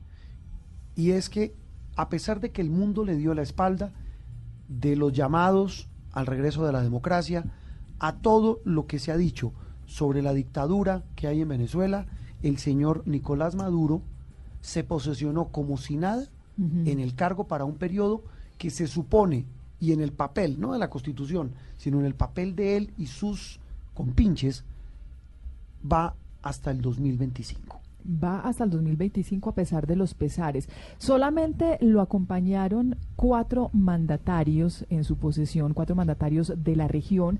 Ayer en la posesión de Maduro tuvo también la presencia de delegados del gobierno de China, de Rusia, entre otros, pero la verdad es que el mandatario cada vez está más solo, cada vez está más solo. A eso súmele, eh, Juan Roberto, las diferentes sanciones, la última, la resolución aprobada de la OEA de no, no, no aceptar como legítimo el gobierno de Nicolás Maduro, pero la lista desde 2015 de Estados Unidos, que son varias sanciones desde el Departamento de Tesoro de la Unión Europea, de Panamá, de la, del Consejo Federal de Suiza, del Senado mexicano, bueno, dan una clara señal de lo que viene pasando. México tal vez en este escenario sería la excepción porque lo que está haciendo el gobierno del actual presidente es a mi modo de ver, de AMLO, eh, de AMLO es, es, es hacerse el que no está pasando. Haciéndose el pendejo, perdónenme la expresión, pasando de el, de la vista gorda. Porque él, él, es de izquierda, eh, se supone que Maduro es de izquierda, es un régimen socialista, pues están haciendo los locos, este señor eh, se está haciendo el loco. Octavio, le voy a cambiar el tercio para hacerle una pregunta y quiero su respuesta lo más sincero posible, a propósito del tema de las mentiras. ¿Qué siente un venezolano como usted a la distancia cuando esta semana vio en el televisor al señor Maduro recibir la banda presidencial? Sí. La verdad, sinceramente, yo eh, cada vez, no sé cómo decirlo para que no suene mal, pero eh, cada vez trato de que me importe menos. ¿Por qué? Mm. Porque ha sido tanto el dolor sufrido en los últimos tiempos que eh, cada cosa que sucede alrededor de Venezuela tiene un impacto eh, muy duro en mi familia, sobre todo, sobre todo en mi, en, mi círculo más cercano, en mi mamá. ¿Cuál es su círculo más cercano? Nosotros tenemos, nosotros somos cuatro hermanos y ya tres de ellos estamos fuera del país. ¿Hace cuánto está eh, usted fuera del país? Yo estoy fuera, eh, en Colombia estoy de Venezuela, fuera de, Venezuela. estoy ya hace como seis años, pero en Colombia tengo cuatro. y, nos queda todavía un hermano en Caracas. ya tíos, me quedan dos tíos nada más por parte de mi mamá. Allá en Venezuela. En Venezuela, por parte de mi papá me queda uno de siete. Eh, amigos casi no me quedan, entonces... Eh, ¿De qué vive ese círculo suyo que queda uno en Venezuela? Eh, ¿Cómo mi, vive? Mi hermano, el que queda en Venezuela, vive en el apartamento de mi mamá, que es lo único que no hemos podido vender por, por la situación, digamos, porque era un apartamento que en su momento costaba 300 mil dólares y hoy cuesta 17 mil dólares, es lo último que le ofrecieron a mi hermano. Y el que lo vende, lo vende regalado. Y el que lo vende, pues estamos hablando de que eso es el, el único ahorro de mi mamá de toda su vida. Entonces, pasar de 300 mil dólares a 17 mil dólares, eso es una vergüenza y una cosa que no queremos hacer, evidentemente. Eh, mi hermano vive ahí en ese apartamento, por suerte ese apartamento al ser propio paga mucho menos de lo que paga la gente en arriendo y demás. Eh, yo tengo un apartamento eh, que lo tengo arrendado y la verdad es que él cada vez me pagan menos porque la situación es, es muy complicada y mi hermano trabaja en un equipo de fútbol como, como entrenador y tiene una situación eh, diferente porque vive todo el día metido en una burbuja. Eh, mi hermano hace todo en el club, desayuna, almuerza, cena en el club y su esposa, digamos, tiene otra condición, también trabaja con unos temas legales pero que el caso es que mi hermano sobrevive. Pero, por ejemplo, Juan, esta semana... Son los bendecidos. Eh, claramente, pero mi hermano esta semana, por ejemplo, que, que el dólar eh, paralelo pasó de 900 a 1.800.000 en minutos, a mi hermano se le, se le fue el sueldo abajo.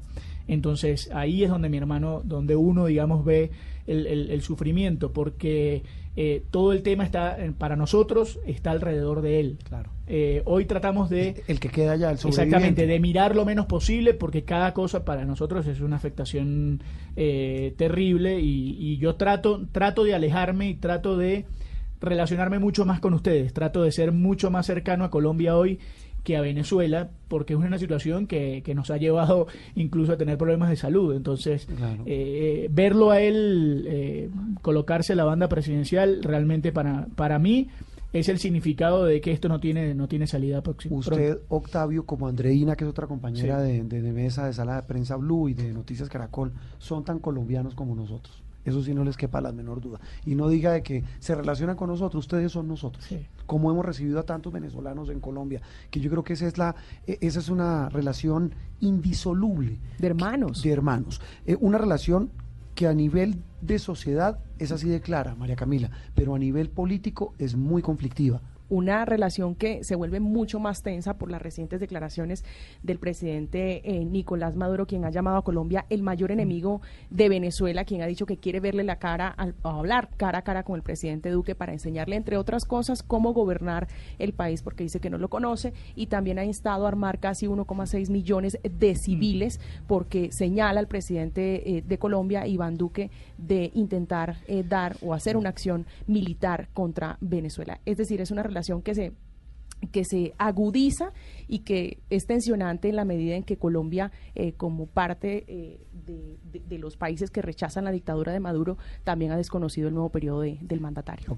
Juan, yo, yo, la yo tengo 40 años, he tenido la posibilidad de vivir en, en todos tres países y en ningún lado obviamente me he sentido como acá porque digamos la relación que hay entre Colombia y Venezuela no la hay entre yo creo que no la hay entre ningún ningunos países y además entre ninguno de los dos países sí, no, no, pero además ha, sido de siempre sí, toda la vida. ahora. Pero yo, pero yo tuve eh, recientemente con dos altos personeros del gobierno de este país eh, tuve la posibilidad, la suerte de, de, de, estar con ellos por, por un par de entrevistas que hizo nuestra compañera Vanessa de la Torre y los dos, la forma en como los dos se refieren a Venezuela me hacen dar, me hacen sentir muy tranquilo. Eh, con el último que hablé me dijo es que Venezuela para nosotros no es otro país. Venezuela es el mismo país, lamentablemente dividido en algún momento de nuestra historia, pero somos lo mismo. Por esa razón nosotros vamos a seguir peleando para que Venezuela tenga un espacio acá. Es que por eso los medios, en el caso ya hablo como director de Noticias Caracol, eh, eh, le prestamos tanta atención a Venezuela porque es que es un país propio. Para alguien a quien el país, Venezuela, también es propio y le duele tanto como usted, Octavio, es a Jorge Macriniotis, el periodista venezolano, director del Nacional, de Caracas, el periódico más importante de ese país y tal vez una de las grandes víctimas de esa dictadura. Mi casa durante mucho tiempo y la escuela, eh, la, más, la más grande escuela de periodismo escrito que hay en que hay en Venezuela y que hubo durante mucho tiempo en América Latina. Uno de los periódicos más respetados de América Latina. Jorge, es un gusto saludarlo hoy domingo en Sala de Prensa Blue. Un gran gusto saludarlos a todos. Déjame darle un mensajito rápido a Octavio. Señor. Octavio, no pierdas la esperanza, no pierdas la fuerza. El colapso económico es inminente. No hay medidas, no hay formas inmediatas de que ellos puedan detener lo que está pasando en el país. Pronto vas a poder regresar a un país democrático. Así que no pierdas la fuerza. Bueno, que, así sea. La verdad es que eh, más que, que la fuerza te transmito eh, digamos, la, alegría de escuchar tus, tus palabras y te transmito esa fuerza para ti que, estás peleando por nosotros, por todos los que estamos afuera y por volver a, un país donde nos reunamos todos muy pronto. Así que gracias por eso que dices. Jorge. cuenta con, nosotros para todo. Así es. Eh, Jorge, eh, bueno, pasada la, el episodio este doloroso de la posesión, con todo lo que los ingredientes y antecedentes que planteábamos, eh, ¿qué viene? Usted dice, mire, viene un colapso económico, pero voy a decir algo que siempre he dicho aquí y en todos los escenarios. ¿Cuándo? ¿Qué va a pasar? Es que, uno no sabe cuál es el fondo de Venezuela. Lo decíamos creo que hace ocho días aquí en, Sala de Prensa Blue. ¿Cuál es el fondo? ¿Cuál es el fondo? Ningún país tiene fondo. También lo planteamos así. Entonces, ¿cuál va a ser la salida? Eh, lo que pasa con Venezuela es una cosa muy particular históricamente Venezuela ya ha roto todos los modelos de hiperinflación de la historia latinoamericana. A nivel de sanciones internacionales, todas las trabas que se le han hecho a este Estado eh, para que no pueda tener sus negocios paralelos con los cuales han mantenido el, el país, también nos están limitando. Es un país que se ha mantenido a base del déficit, tienen una deuda, el Banco Central tiene una deuda con la empresa PDVSA por más de dos mil millones de dólares. Entonces, económicamente no existe ni siquiera un plan de recuperación. Tenemos una hiperinflación muy acelerada, tenemos un deterioro de la producción nacional, tenemos un deterioro social. Eh, como vieron en cámaras, también tenemos un piso político del gobierno disminuido por completo internacionalmente tenemos aliados eh, que incitan siempre a una a un partido democrático. La, la ruptura de, del hilo constitucional que es lo, lo que ha venido pasando eh, mira, tiene su tiempo tiene su tiempo límite y yo sí considero que estamos pronto. Venezuela así sea con el mismo chavismo debe volver a la democracia Jorge, el, el, el escenario y, y, y, toda esa, esa radiografía que usted nos presenta, nosotros también la vemos y la percibimos desde acá. Eh, porque finalmente también eh, nos convertimos en, en, en, el lugar a donde están llegando muchos venezolanos y bueno, y porque los tenemos de vecinos inmediatos y conocemos y hemos tenido la radiografía de lo que está pasando en Venezuela. Pero hay una pregunta que, que quiero insistirle, que ya la hemos hecho en otros programas, pero para saber si, si hubo algún cambio después del día de ayer en la posesión de Maduro en las calles, la sensación que hay en las calles, lo que está sintiendo el pueblo venezolano allá, en Venezuela, en territorio venezolano. Ayer en calle había menos, menos personas andando que un día feriado. Fue una, por lo menos Caracas era una ciudad vacía. Hubo muchos problemas en el interior del país, muchas críticas y muchos conflictos la gente tiene una gran decepción porque ha sido una burla constante al querer del venezolano. Es un constante atropello a sus libertades y han sido tan hábiles en este gobierno que el temor es, es como se rige. Entonces la, gente está triste, está decepcionada, está preocupada, está angustiada, está desencantada. No hay una oposición firme que pueda defenderlos y esto ha sido un gran triunfo del gobierno. El gobierno pudo desmantelar tanto a la oposición como la moral del venezolano. Entonces, Venezuela está triste, Venezuela está desencantada y decepcionada con lo que ha venido pasando y por eso es que un cambio es inminente. Tal vez no es el mismo político de siempre, pero siempre hay líderes que salen adelante. Jorge, yo le quería preguntar, ¿usted qué considera qué tan útiles son esas medidas y esas sanciones de la OEA, del Grupo de Lima? ¿Eso sí funciona? Y yo le pregunto por una razón. Nosotros ya vimos esto en América Latina, con Cuba. La OEA lo sancionó, Colombia rompió relaciones con Cuba varias veces, Bueno, perdón, Estados Unidos el también. embargo de Estados Unidos. Entonces, y eso solo los mantuvo a los Castro en el poder durante muchos años, cuando Lo- lo- Obama... los volvió víctimas, eh, Jorge, y, y- y la pregunta de Cristina es muy, muy atinente porque es que ya tenemos ese espejo. O sea, ¿sirve, sirven esas sanciones? Sirven muchísimos, no es la misma época. Definitivamente Venezuela no es una isla aislada. Entonces sí, son muy buenas, son convenientes. Todas las sanciones a lo que están empujando es a la reconstrucción de la democracia. Eh, no son efectos inmediatos, no es una no es una sanción que al día siguiente ves un gran efecto, pero en cuestión del tiempo hemos, hemos notado los beneficios de esta sanción y cómo ha complicado el, el trabajo de este gobierno. Jorge, pero gran parte de Venezuela hoy por hoy le pertenece eh, a- al gobierno chino y recientemente también Rusia, por las Vladimir deudas, por las Por la- deudas por la que tienen, por el petróleo y por la plata que le han pres- prestado y por el petróleo que han comprado. Pero Vladimir Putin también emitió un comunicado de prensa donde respalda absolutamente a, a la dictadura de Maduro. Entre otras cosas, fueron dos gobiernos que enviaron representantes a la posesión de, de Maduro. Prácticamente, eh, y complementando lo anterior, Jorge, eh, lo mismo que Cuba. Es decir, se vuelve un tema geopolítico. Es, es un tema netamente geopolítico. En el caso de Rusia y China, han dejado de estar prestando plata al país, dado que se han dado cuenta de la incompetencia de este Estado de manejarla. Entonces, lo que están brindando es apoyo político, más no están dando eh, beneficios económicos. Y ese apoyo político, detrás de ese apoyo político, y, eh, eh, en su lectura, Jorge, ¿qué hay? ¿Un interés de llegar a explotar el petróleo? de Ese interés político, ¿qué hay? ¿Cómo le, cómo le devuelve ese favor político Venezuela a Rusia o a China? Eso no es gratis. Sí, claro. Eso es gratis, no es. Ta- tal No. vez. Tal ¿Cuál vez, es la Jorge, aspiración de esos países? La, la explicación puede ser la que daban esta semana en el New York Times, según la cual decían que Venezuela se iba a volver el patio trasero de Rusia, como en su momento lo fue Cuba. Bueno, la, la intención yo no la tengo clara. Definitivamente yo fuese un, un inversionista como Rusia o China, aseguraría mis relaciones para no perder lo que he invertido en, en el negocio. Entonces no sabría decirte correctamente cuáles son sus intenciones, pero, Pero- sí pero te puedo decir no que económicamente ya no hay apoyo.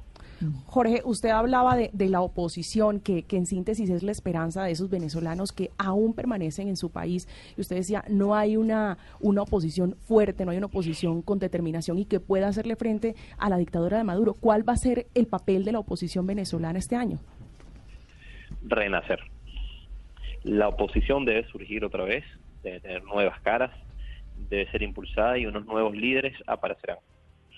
¿Qui- ¿Quién, Eh, pinta, quién pinta este como nuevo líder? eh, Jorge, perdón, lo interrumpo. ¿Quién pinta porque no, pareciera en el panorama ver uno a alguien con el, puedo decir una palabra muy colombiana, con el perrenque, Mm. con la Mm. fuerza, con el impulso, con el liderazgo de decir, agrupo esto y, y- y- y miramos a ver qué hacemos y enfrentamos a esta dictadura? ¿Quién puede ser? Eh, eso es relativo. Eh, la Asamblea Nacional, la, la nueva la nueva camada que está ahorita en- en- a, a cargo de la Asamblea, mira, es una generación joven, es una generación que surgió en el 2007, son muchachos. Eh, muchas empresas están siendo llevadas por gente joven. Hay, hay mucho mucho que ofrecer. Yo mismo, yo soy una, una de esas nuevas generaciones que está llevando lo que es el periódico Nacional Sí. y yo no llego a los 40 años. Eso es cierto, Yo Jorge. tengo 33 años. Claro, y eso, e- eso que usted dice, Jorge, perdónenos la, la crudeza de nuestras preguntas, pero son propias, digamos, de la indignación que uno siente desde, Desde acá. Colombia, del dolor, lo que decía Octavio, por lo que está pasando en Venezuela, pero usted tiene razón. Gente como usted es la que le devuelve la esperanza a un futuro mejor, sin duda, a ese Eh. país que, repito, lo queremos como si fuera el mismo Colombia. Eh, seguimos pendiente, Jorge, el director del Nacional, Jorge Macritionis, Macriniotis, y, y cualquier cosa, seguimos atentos porque estamos seguros de que lo que va a pasar en Venezuela, pues minuto a minuto va a seguir Eh, evolucionando. Es así, estén muy atentos porque en Venezuela puede pasar cualquier Sí. cosa Mm.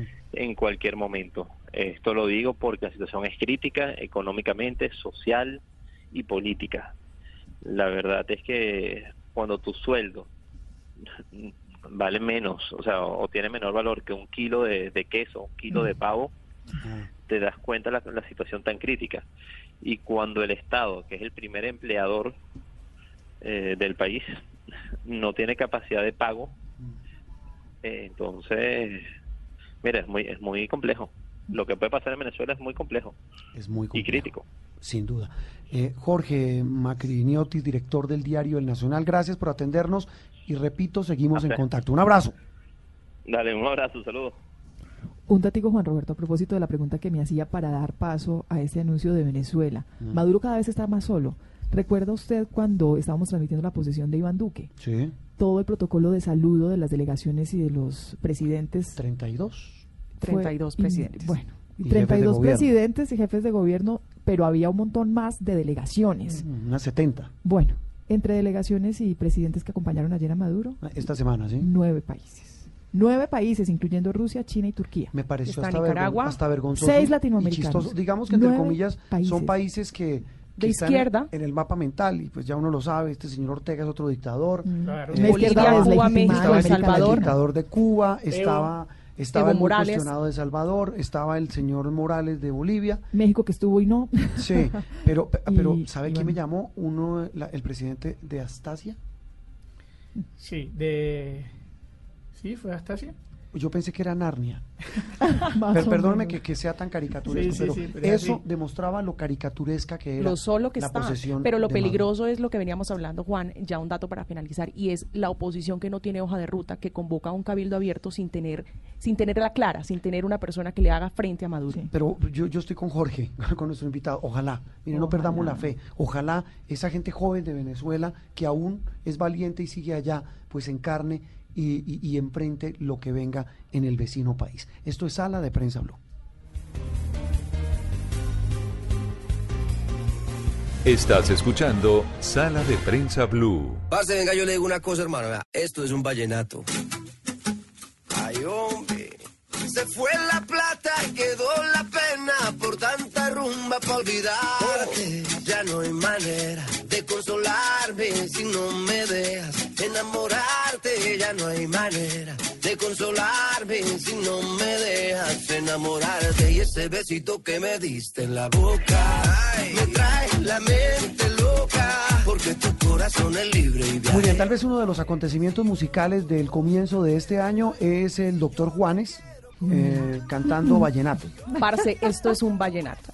Pero además Pero ¿cómo le lo hace parza? Es que Juanes es fantástico. Es un berraco. Esta es la, la- Perdóneme que lo diga así, pero es que eso inspira a Juanes. Juanes es un tipo que había tenido una época como medio de desaparecido, eh, no había vuelto a sacar discos, pero esto sí es realmente un, este es un batacazo. es vallenato, parce. Este es el nuevo video, es un video grabado por, por Juanes en Un Medellín. video en radio, ¿no? Y la cuota costeña, por Sí. supuesto, la cuota costeña. Y es el lanzamiento eh, por parte también de Lalo y Brad, una de las revelaciones de la música urbana, exitoso por temas como Mocoa, lo estrenaron a, a principio de años. Y es un vallenato como con medio tecnocumbia, ¿no? Mm. Como tecnocumbia, sí. O sea, eh, eh, escuchemos otro pedacito, es que es muy bueno.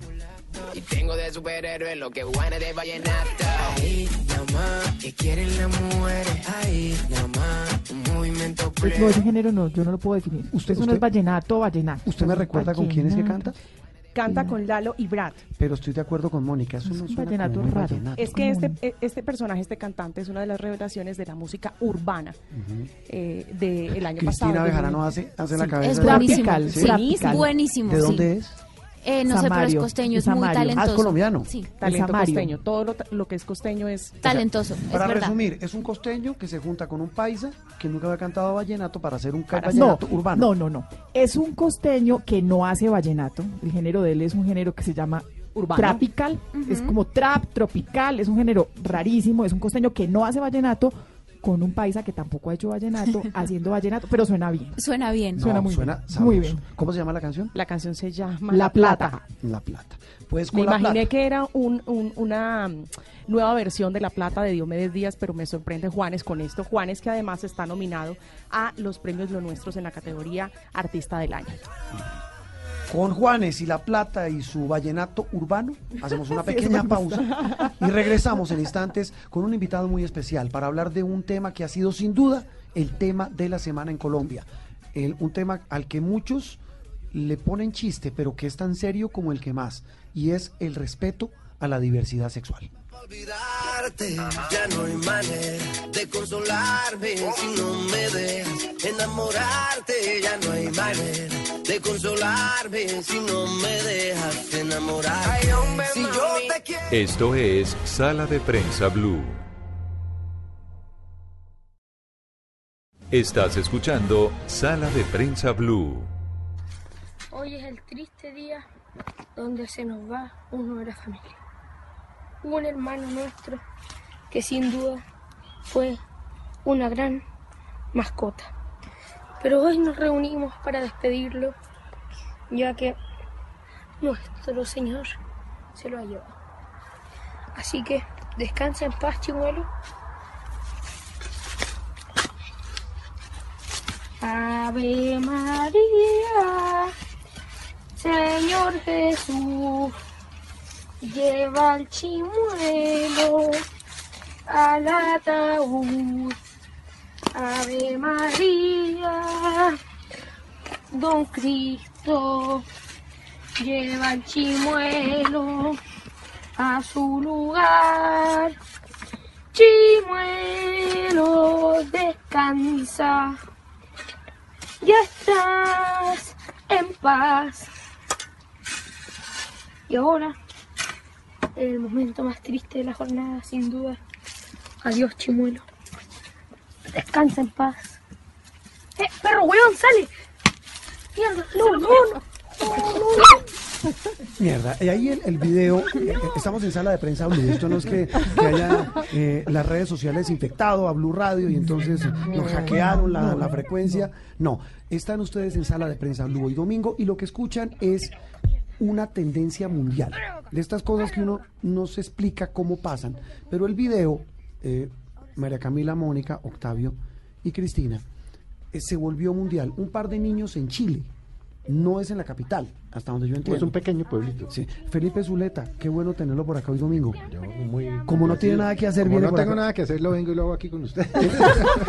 Como, no, pero- como de lunes a viernes no tiene casi trabajo, el de los domingos. Pero ¿no? viernes no hago nada. Pero, pero está aquí. Por la mañana, por la mañana duermo y por la tarde descanso. Pero, ojo, está hoy domingo aquí porque vino a grabar algo que le faltaba de Voz Populi TV, que es esta noche con Jorge Alfredo. Así es. Entonces por eso está acá. Ya voy a hablar con usted, Felipe, pero hablemos todos acá de Chimuelo.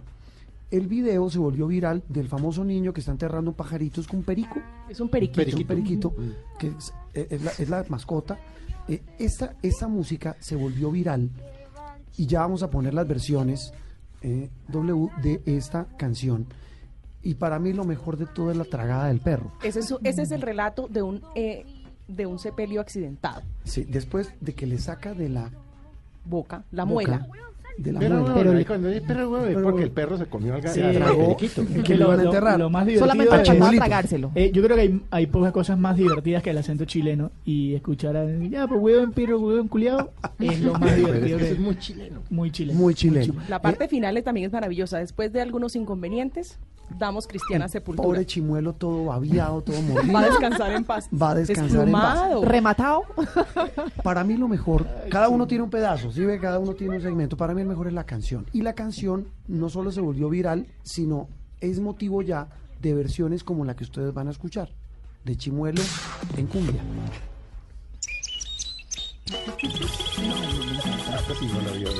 Oiga eso, Felipe.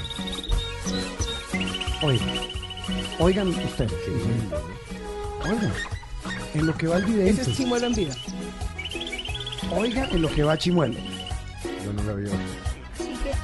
Paz, chimuelo. Ave María, Señor Jesús, que con chimuelo alabado. ¿Esa no es la tigresa del oriente? No. No, esta no. va- esto va a ser una- esto va a ser una Eso es gente muy desocupada como, como Felipe en la semana. No, no, Sí, no, no, no. Gente que solo descansa. bien, Chimuelo se volvió tendencia mundial estos dos niños, porque no solo es el protagonista del Renato. video, sino el hermanito, quien es el que graba con su iPad, es, es el camarógrafo. Alguien incluso decía, Mónica, que era un montaje. Pues si es un montaje, No, mis el- respetos. el más, niño se más- gana el Oscar. Más admirable todavía. No, perdón. Si el montaje del video del pajarito Pusieron, pusieron a actuar hasta el perro. Mm. Muy bien. Chimuelo ya es tendencia mundial, eh, es una de las tendencias sin duda y ya tiene canción. Ah, El niño se va a volver millonario porque ya hay tres empresas que le ofrecieron publicidad con Chimuelo, con el video de Chimuelo. Ah, no, eso ya está hecho. El, el peladito ya, ellos dos ya, ya, y yo creo que la idea fue el chiquito. Y como los grandes acontecimientos del mundo, ya salieron a, a demostrar que los Simpson predijeron la muerte de Chimuelo. Santa, hay una escena de los Era- Simpsons era lo último donde que Santa se Pero traga este- un Sí. pichoncito que tiene Santa es el perrito Simpson, de- de Bart. de la familia, Sí. de los Simpsons. Entonces coge Santa, se traga un pichoncito que tiene Bart y sale obviamente Bart en escena, ayudante de Santa, Ayudante se llama el perro. eh, a Chimuelo. rescatar a Chimuelo de los Simpsons. De la tendencia de Chimuelo, de la tendencia viral, vamos a hablar a la tendencia nacional. En las últimas horas, y por eso hemos invitado a don Felipe Zuleta, a quien quisiéramos tener todos los domingos. ¿Cuándo es que viene usted a grabar Voz Populi? Muchas gracias por la invitación. Bienvenido, Querido. bienvenido. Felipe, lo hemos invitado por lo siguiente. Pero si graba a las 3 de la mañana, que es la hora que a mí me gusta empezar a trabajar. 2 y 40, le he visto yo en Pero sus- se tomó largas vacaciones en No, diciembre. todos los días. Felipe no descansó No, no he descansado. ¿Y por qué? Está Porque- construyendo no, país. Pues No sabemos, ¿no? Haciendo patria. No, no, lo no, que- porque le cedí mis vacaciones a, a Luz María Sierra. La compañera de Mañana mi Blue. compañera de Mañana Blue, porque Luz María pues tiene un hijo de colegio y si no las toma Claro. ahorita, después cuándo. Mm. Entonces Sí, yo, eso es un lío, Claro, claro, entonces. Pero es un ya- muy buen ya gesto to- de compañero de trabajo. Sí, claro. Juan Roberto, ¿y no me quiere preguntar a mí por qué trabajé el 31 y el primero? No, Porque no me, usted- no me Mónica pregunte. también. Porque usted descansó en Navidad. Ah, pero No, descansó. la- si yo descansé en Navidad, la respuesta es porque ajá. ¿Sí o no? Porque ajá. Porque, Ah, es como si me ajá. preguntaran a mí por qué trabajó un 2 de enero. Porque ajá. Porque ajá, porque el director dijo que ajá. Porque el ajá. director No, pero, pero pues, es que esto, como esto no para. Esto Sí, no. para. sí, sí, usted no puede apagar el, el- el No, noticiero. no, no, esto es Usted imposible. no puede apagar Blue, en no puede apagar de Caracol. Estuvimos todos los domingos. Claro, es que esto no de para. Reyes, a Año Nuevo y Viejo y el de Navidad. Felipe, ¿usted ve eh, la agencia? Sí, señor. Fíjese que yo no, no suelo ver televisión hasta tan tarde. No, pues que usted a las... Porque yo me levanto dos y media, cuarto para las tres, cuando duermo. Cuando no duermo, pues a la una ya estoy jodiendo. Pero me ha llamado la atención porque me pareció una apuesta muy interesante, pero atrevida de Caracol Televisión. Es, además que es, es un em, es un modelo propio, ¿no? Sí, e, es, es un in-house. que Es llaman. un in-house que llaman, ¿no? Un producto hecho en la casa, pero, pero Y la verdad, yo lo vi, lo empecé a ver, eh, pero ya, digamos, yo a las 8 ya estoy listo para irme y me atrapó. Entonces lo estoy viendo. el caso de Mara lo atrapó. Y el de Dave, porque me parece que la apuesta a Caracol es muy interesante. Y es que esa es la realidad de la sociedad. En la sociedad usted encuentra, Eso, eso, Eh, eh, a eso voy, Felipe. encuentra de todo. Y lo interrumpo para, para, para Sí. dejarlo hacer su exposición, que a eso No, mejor, quiero- mejor hágame preguntas que... Eso es lo que quiero, lo que quiero que, que nosotros preguntarle a usted, Felipe. Eh, eh, y para quienes no lo han visto, Mara, a pesar de todo lo que se ha hablado en los medios, incluso Mañana Blue con Néstor Morales, eh, Mara es una joven, voy a decir una cosa que yo no sé si es políticamente correcta, es divina. Divina, Pero sexy. expliquémosle a los... Mara es una joven participante de la agencia que hace parte de uno de los equipos Exacto. que participa por un premio para ganarse el premio a mejor modelo. Y eso implica contratos millonarios y entrar al fastuoso mundo del modelaje. Ahora, Mara... ¿Estoy hablando bien? Está perfecto. Mara es trans, Sí. 21 No, años. Pero yo quiero, antes de eso, una joven divina. divina, Divina. espectacular. Me atrevo a decir algo. Yo he visto el programa dos veces. No te, porque yo estoy en el noticiero, estoy llegando a la casa. Antes lo he visto mucho porque arrancó hace tres días. Mi, mi hija, mi Pues hija arrancó el es fiel televidente. Mm. Ella sí está pegada al televisor Sí. y ella me lo ha explicado. Las dos tres veces que lo he visto, voy a tener- decirlo, no sé si. Para mí es la pelada más linda que hay en el programa. Es que de las muy. Es no sé, muy linda, Octavio sí. Copire, pero No, no. es divina. Es, es hermosa. ¿Puedo La decir es hermosa. una palabra muy colombiana? Es una hembra. Sí, linda. Es una mujer divina, es muy bonita, muy femenina y muy bonita. Eh, transgredió, digamos, es su caso con el del otro muchacho, Dave. Que es andrógino. Dave es andrógino. Hablemos que de Mara. además también, si- Hablemos si, de Mara. usted mira las fotos de Dave vestido de hombre, y modelando como con ropa de hombre, distintoso. o de niña, es divino. En ambos casos. Mara, también. se supo esta semana que es trans. Trans, no. ¿Qué que es trans? Trans, Felipe? ella, eh, ella nació eh, en un cuerpo de hombre, pero siempre se sintió como mujer. Eso es desde Eso chiquito. es trans. Eso es desde chiquito. Sí, desde que nacen. Desde que nacen, eso es, digamos, es, es en el cuerpo equivocado, pues por llamarlo de alguna manera. para- para Atrapado- atrapado en un cuerpo, cuerpo que no es el suyo. Usted, usted está en un cuerpo de hombre, pero usted se siente mujer. Todo lo que quiere y todo lo que siente y como piensa y como vive es como mujer. Y eso es Mara. Es Ma- diferente claro. al travesti. Pero no, el travesti es distinto porque es el hombre que le gusta vestirse de mujer. Aquí es es totalmente, es, claro. ¿Y qué- Aquí es y diferente. transformista? Ella es, es lo mismo. Transformista es lo mismo. Lo que pasa es que lo hace más con fines, eh, digamos, eh, comerciales. Bueno.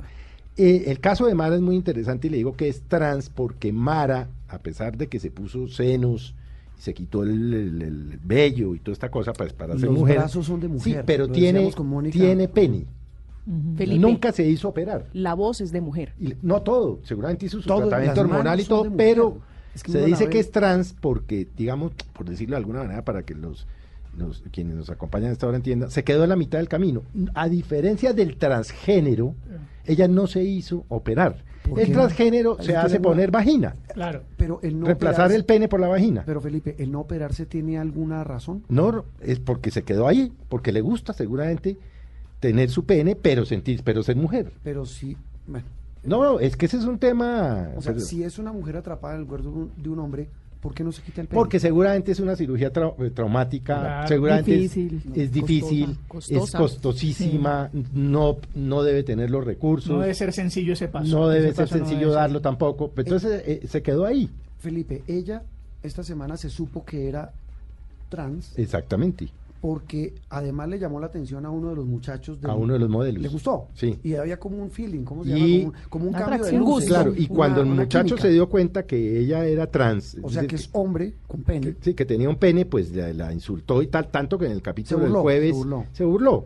Tanto que en el capítulo del jueves le ofreció disculpas, le dijo, además es un paisa simpático, ve costeño, pena, creo que es Un costeño. costeño, no es un sé. costeño. qué pena contigo, no, la verdad es que me, me sorprendí un poco. Pero es que pues, estaba había enloquecido con Mara desde que la Desde vio. que la vio. Es que ella es decía divina. que era eh, que, que tenía una eh, sensualidad, que era una vieja muy atractiva y al momento obviamente la isla empiezan a murmurar y la hacen llorar. Felipe, eh, este episodio y el del muchacho andrógino, El de Dave. ¿qué es un andrógino? Es un muchacho asexuado. Que, es- es- es- y él mismo se define como asexuado. Él dice, ¿Puedo preguntar yo puedo ser hombre o mujer. A mí no me, no, no, no, me da, Que es muy me es distinto al bisexual. Claro, ¿tiene pene? Claro, eso es un hombre. Pero ¿por qué se ve como mujer o Porque, como hombre? porque es andrógeno. Precisamente, él lo que dice es, yo no soy ni lo uno ni lo Mm. otro. Y- y- a veces soy mujer, a veces soy y hombre. puedo preguntar una cosa, Claro. algo que lo, lo que decía Mónica de la bisexual. ¿En su condición sexual cuál puede ser? No, él es asexuado. A él le da lo mismo. Él dice que es asexuado en el sentido de que no lo trae ni hombres ni mujeres. Mm. Él específicamente. No es que todos los andrógenos lo sean. Él dice, soy asexuado. Es decir, me da lo mismo hombre o mujer, pero no me atraen. Y Según- esa es su posición hasta ahora. Ahora es un muchacho muy joven, ¿no? Según la RAE, eh, Juan Roberto y Felipe, un andrógino es una persona cuyos rasgos externos no corresponden definitivamente a los propios, es decir, a la sexualidad misma. Claro, claro. Que, que- que eso, eso define, digamos, en buena medida lo que pasa. El caso de este muchacho andrógino Mm. y el de Mara trans, en un programa de altísima audiencia, Mm. en un país como Colombia, Es atrevido. pa- para usted, ¿qué indica? No, es, digamos, a ver, digamos que a mí me parece una, una, una apuesta valiente de Caracol Televisión, en el sentido de que este sigue siendo un país tradicionalmente católico, muy conservador. Muy godo, Felipe. Muy godo, es decir, pero también es cierto que Caracol Televisión, porque yo hablaba con Juan Esteban y con el presidente de la compañía, les preguntaba, decía, hombre, es que esa es la sociedad. Es decir, la, la- la sociedad en el mundo no está dividida en hombres y mujeres. En la sociedad, en el mundo, hay lesbianas, gays, transgéneros, bisexuales, transformers, andrógenos, en el mundo. Entonces, nosotros en este caso, específicamente, que es el mundo del modelaje, que es muy particular también. Y muy complejo. Y muy complejo, pues es que hay de todo. Hay blancos, negros, andrógenos, transgéneros, homosexuales, hombres, mujeres. Y eso es lo que está reflejando eh, el programa. Sí. La realidad en el mundo. Por supuesto, es una apuesta, digamos, como- yo pues usted sabe, yo no soy muy bien hablado, es una apuesta jodida porque en un país tan conservador, prender la televisión a las, a las 8 de la noche y ver a Mara, que es saber que usted, que es una linda mujer pero que tiene pene, o ver a Dave, pues wow, es, Felipe, pero era, pero era la gran oportunidad de Caracol, ¿no? También de ser pioneros en un, en un tema como ese. Claro. Y, y en un, y en una y en un momento del mundo en el que si no es ahora cuándo porque eh, digamos hay que contarle a la, a la sociedad que esa es la realidad en todos los sectores de la sociedad en y el- todos y el tema, porque alguien decía, qué horror esta cosa, me decían estos días alguien. Le dije, por el contrario, un programa como este lo que finalmente acaba haciendo es haciéndonos entender a todos que todos somos diferentes. Sí, pero de una y el respeto. Sí, la eso, escena del jueves de este Eso muchacho costeño ofreciéndole excusas a Mara, eso, eso lo que demuestra es que usted tiene que respetar. Es decir, a todos por igual. Y eso es lo que nos está enseñando el programa. Fíjense que el programa de alguna manera, con todo lo polémico que es, eh, uno dice, wow, sí, es que hay de todo. Mire, fundamental el respeto. Mi hija tiene 11 años. Mm. Está encarnizada con el programa. Pero encarnizada es que está sentada. eh, cuando uno ve un programa en el borde de la cama es porque es como cuando uno ve un partido de Colombia. sí, o sea, sí, sentado en el borde de la cama es porque es como un partido de Colombia. Ella lo ve así. Yo llegué, repito, a la hora en que se estaba en el momento cumbre de- del descubrimiento de la, de la muchacha esta del trans. Y volteo y María José me dice, papi, eso no se hace. Entonces le dije, ¿qué? Y me dijo, uno tiene que respetar. Y es refiriéndose a, a- al, Al problema de Jesús. a- con la, con la Claro, muchacha. bueno, y su niña tiene 11 años, Y dice, eso no se hace. Y le dije, ¿por qué? Y me dijo, porque uno tiene que respetar sea la condición que sea de las personas. Y, eso es Y así. tiene 11 años. Y mucho nos falta por aprender, ¿sabe? Y son estas nuevas Aquí generaciones. todavía matan- aquí Mónica todavía- lo decía, Pero- de esas nuevas generaciones tenemos que Aquí aprender todavía matan por la condición sexual. Ah, bueno, claro. Mónica, usted no tuvo que Mm. leer la semana pasada la noticia de un, de un eh, travesti o un transexual en, en Buga, si no Sí, estoy mal. sí. Exacto. Que los están aniquilando como ratas. por el solo hecho de su condición sexual en Buga. Y además hay otro desafío. Felipe lo decía, ellos están en otra cosa. Si nosotros no lo entendemos, ¿cómo Los que vamos a nos hacer quedamos para somos nosotros. No, pero eso es lo de menos. ¿Cómo hacemos para acompañar a nuestros hijos para Sus para, angustias, para acompañarnos sus para estar ahí como papás Claro. si no entendemos eso? sus depresiones, sus alegrías. en Si fin. no lo entendemos. Felipe, usted que tiene una cosita por hacer, eh, lo dejamos. Muchas gracias. Y como no tengo nada más que hacer, ahora hoy grabo Voz Populi Televisión. No, yo no hago ¿no? nada. A no, las no, 10, ¿no? A las 10. A las 10. Y Véase- véaselo porque, porque Ignorita se la monta al presidente Duque Uy, uy, uy. vestida de de padre de la de padre fundador de los Estados Unidos vestida de- mejor dicho está vestida de, de, de Adams de Thomas Adams muy bien vestida Eh, El hombre que apoyó la y habla en inglés. Ignorita que es la revelación ¿Ah, sí? me hace muchas preguntas en inglés porque ya las estuvimos practicando Bilingüe. bilingüe me resultó la ignorita vestida como los padres fundadores de los Estados Unidos, como por ejemplo me preguntó que what is the battle, así me dijo, what is the battle of Pantano Vargas. ¿Y usted qué le respondió? Pues le dije que la guerra, la batalla de Pantano Vargas. Y le dijo, Me dijo, sí, debátele, debátele. Entonces le contesté y le expliqué que era Esta, la no- batalla. esta noche a las 10. A las 10 de la noche. En eh, Allá- Caracol allá nos vemos. Voz Populi. Don Felipe, gracias. Muchas gracias por, Muy amable. por la invitación. Y, Y- y que y se- acaben de tener buen Bienvenido domingo, siempre, amigos. Y que se repita. Esto es Sala de Prensa Blue.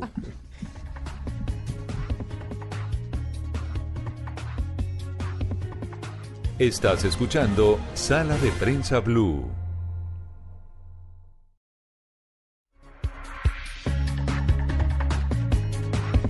Bueno, y después de nuestra charla con Felipe Zuleta de un tema de respeto, diversidad y el caso de Mara y el caso de, ¿cómo se llama el muchacho? Dave. Dave, no, Chimuelo es otra cosa. es el muchacho de Dave. Eh, hablamos, Cristina, de su tendencia que tiene que ver, bueno, no sé si tiene que ver o si no, con diversidad sexual, no. Pues es una... un tema sexual, Sí. pero un tema de tendencia tecnológica. Sí, es una prótesis vaginal hecha por unos eh, ginecólogos liderados por una mujer, una ginecóloga mujer en España, que este año, eh, esta semana, perdón, se ganó un premio del Instituto Tec- Tecnológico de Massachusetts, MIT, una de las universidades más importantes del mundo. Si no, bueno, después de Harvard, tal vez una de las más importantes. Sí. Eh, es una prótesis vaginal hecha para las mujeres que han sido mutiladas, que han sido em, Eh, agredidas sexualmente también, pero además para las personas, como hablábamos ahorita con Felipe, Quiero acudir a su a su a, a su capacidad narrativa, Cristina. Eh, descríbales a los oyentes una prótesis de una vagina. bueno, es una prótesis que es hecha, ¿En qué material? em, es el material es a partir de los tejidos de las personas. Ah, es natural, de sí, tejido. y es hecha en una, en una impresora 3D. Entonces, pues es toda una, una revolución tecnológica. Y eh, es buenísima porque cuando usted, cuando uno la usa, cuando pues, se la ponen a una mujer o a una persona que pues quiere hacerse el cambio de sexo, lo que sea, em, se adhiere mucho más fácil, la recuperación es menos dolorosa, es menos difícil. em, Es, ¿Esto cuándo se supone que puede estar comercializado? Si uno calcula. Pues ahorita están como en, en unos estudios pilotos, Se en una fase de experimentación. pero pero se espera Pero además es real. es real. sí. Pero- esa es la pregunta. es. Pero, pero además, Juan Roberto, con, con una, yo creo que con un, con un valor agregado muy importante. Es que recuerde que, que la mutilación femenina es un flagelo mundial. Sí. Se concentra en 29 países de África y Oriente Medio y se practica, inclusive hay países de América Latina en donde la mutilación femenina o la ablación existe culturalmente. Aquí y es en una- y Colombia es- pasa. y en Colombia pasa. De hecho, Colombia sí, pasa. de hecho la, la- En el el- Chocó. una de las personas que se ganó el premio Nobel de Paz el año pasado fue por atender a mujeres que habían sido mutiladas en África. Pues muy bien, esa es la tendencia, Cristina. Y, y repito, el premio lo otorga La M- Universidad de MIT. MIT en los Estados Sí. Unidos. Es decir, estamos hablando de palabras mayores. Sí, es pues es un es una cosa nunca antes vista en la ciencia porque además ayuda a las personas que quieren, digamos que de pronto nacieron, como decía eh, Felipe, nacieron con cuerpo de hombre y se sienten mujer, ayuda, las ayuda a tener un proceso menos difícil al cambio de sexo. Habrá que esperar cuándo puede llegar eso al en. Colombia. No. No, estoy hablando Entre en serio. tanto acetaminofén. No, no, no, estoy hablando en serio. Seguramente va a llegar un día en que termine en el, en el plano obligatorio de Debería salud. para, debería para aliviar un poco el drama de esas mujeres que son mutiladas eh, como consecuencia incluso de la guerra, muchas veces en Colombia. Don Miguel Garzón. Juan Roberto, Feliz buenos días, domingo. niñas. ¿Qué ha ¿Cómo pasado? van- ¿Cómo va en este arranque de año? Bien, ¿Sí? divinamente, como ¿Ya dice el padre Linero. Bien, eh, con energía, con alegría, contento. ¿Le creció la barba? Sí, muchas gracias. Sí, sí, la sí, camiseta de hoy, Miguel. La camiseta de hoy es de Black Panther.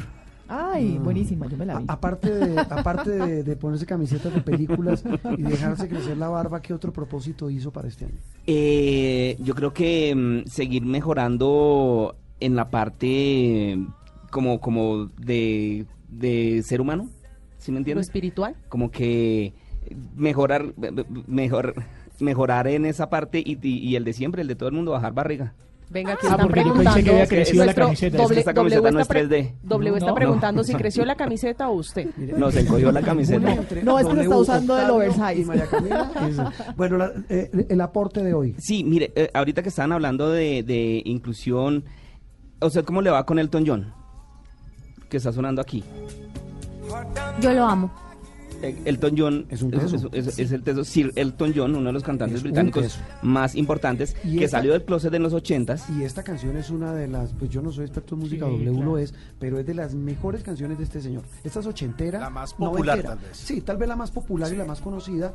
Eh, estamos hablando de Sacrificio, esto es como del año finales de los 80. Sí, eso es como viene siendo como 80 y- 91, 89 W. Más o Brothers, menos, una cosa 89, así. 90, sí. Que fue como una de las, de las épocas más importantes de Elton John. Y lo estoy nombrando ahorita porque es que, así como le hicieron película a Freddie Mercury, también le van a hacer 89, película. perdón. También le- 89, 89. Gracias.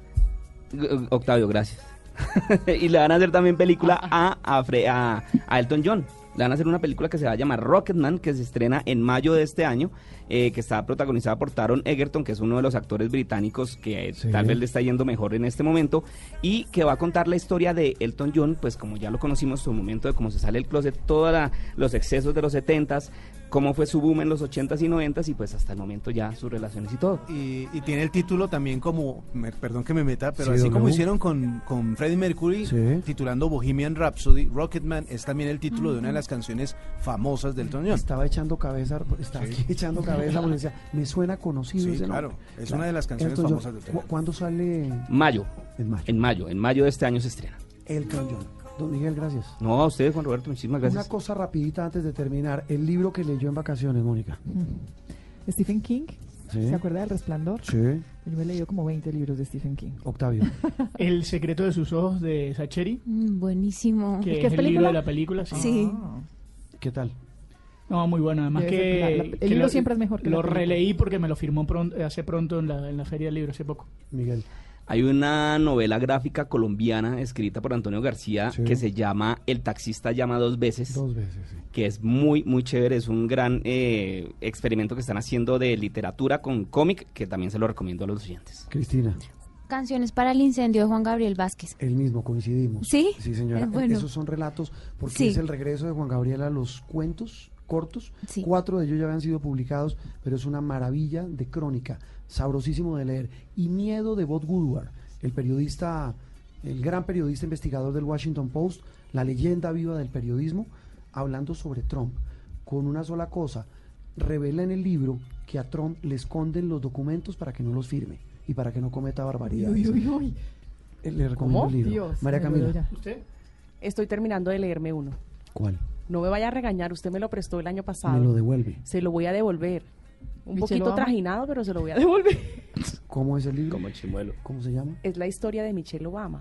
Mi historia. Sí, señor. Mi historia, una historia fantástica, la estoy terminando. Eh, Yo me debato entre eh, expedientes judiciales y libros. Con recomendaciones del libro nos despedimos. Hasta aquí, Sala de Prensa Blue. Hoy domingo. Nos vemos, Dios mediante, en ocho días. Continúen con la programación de Blue Radio. sacrifice.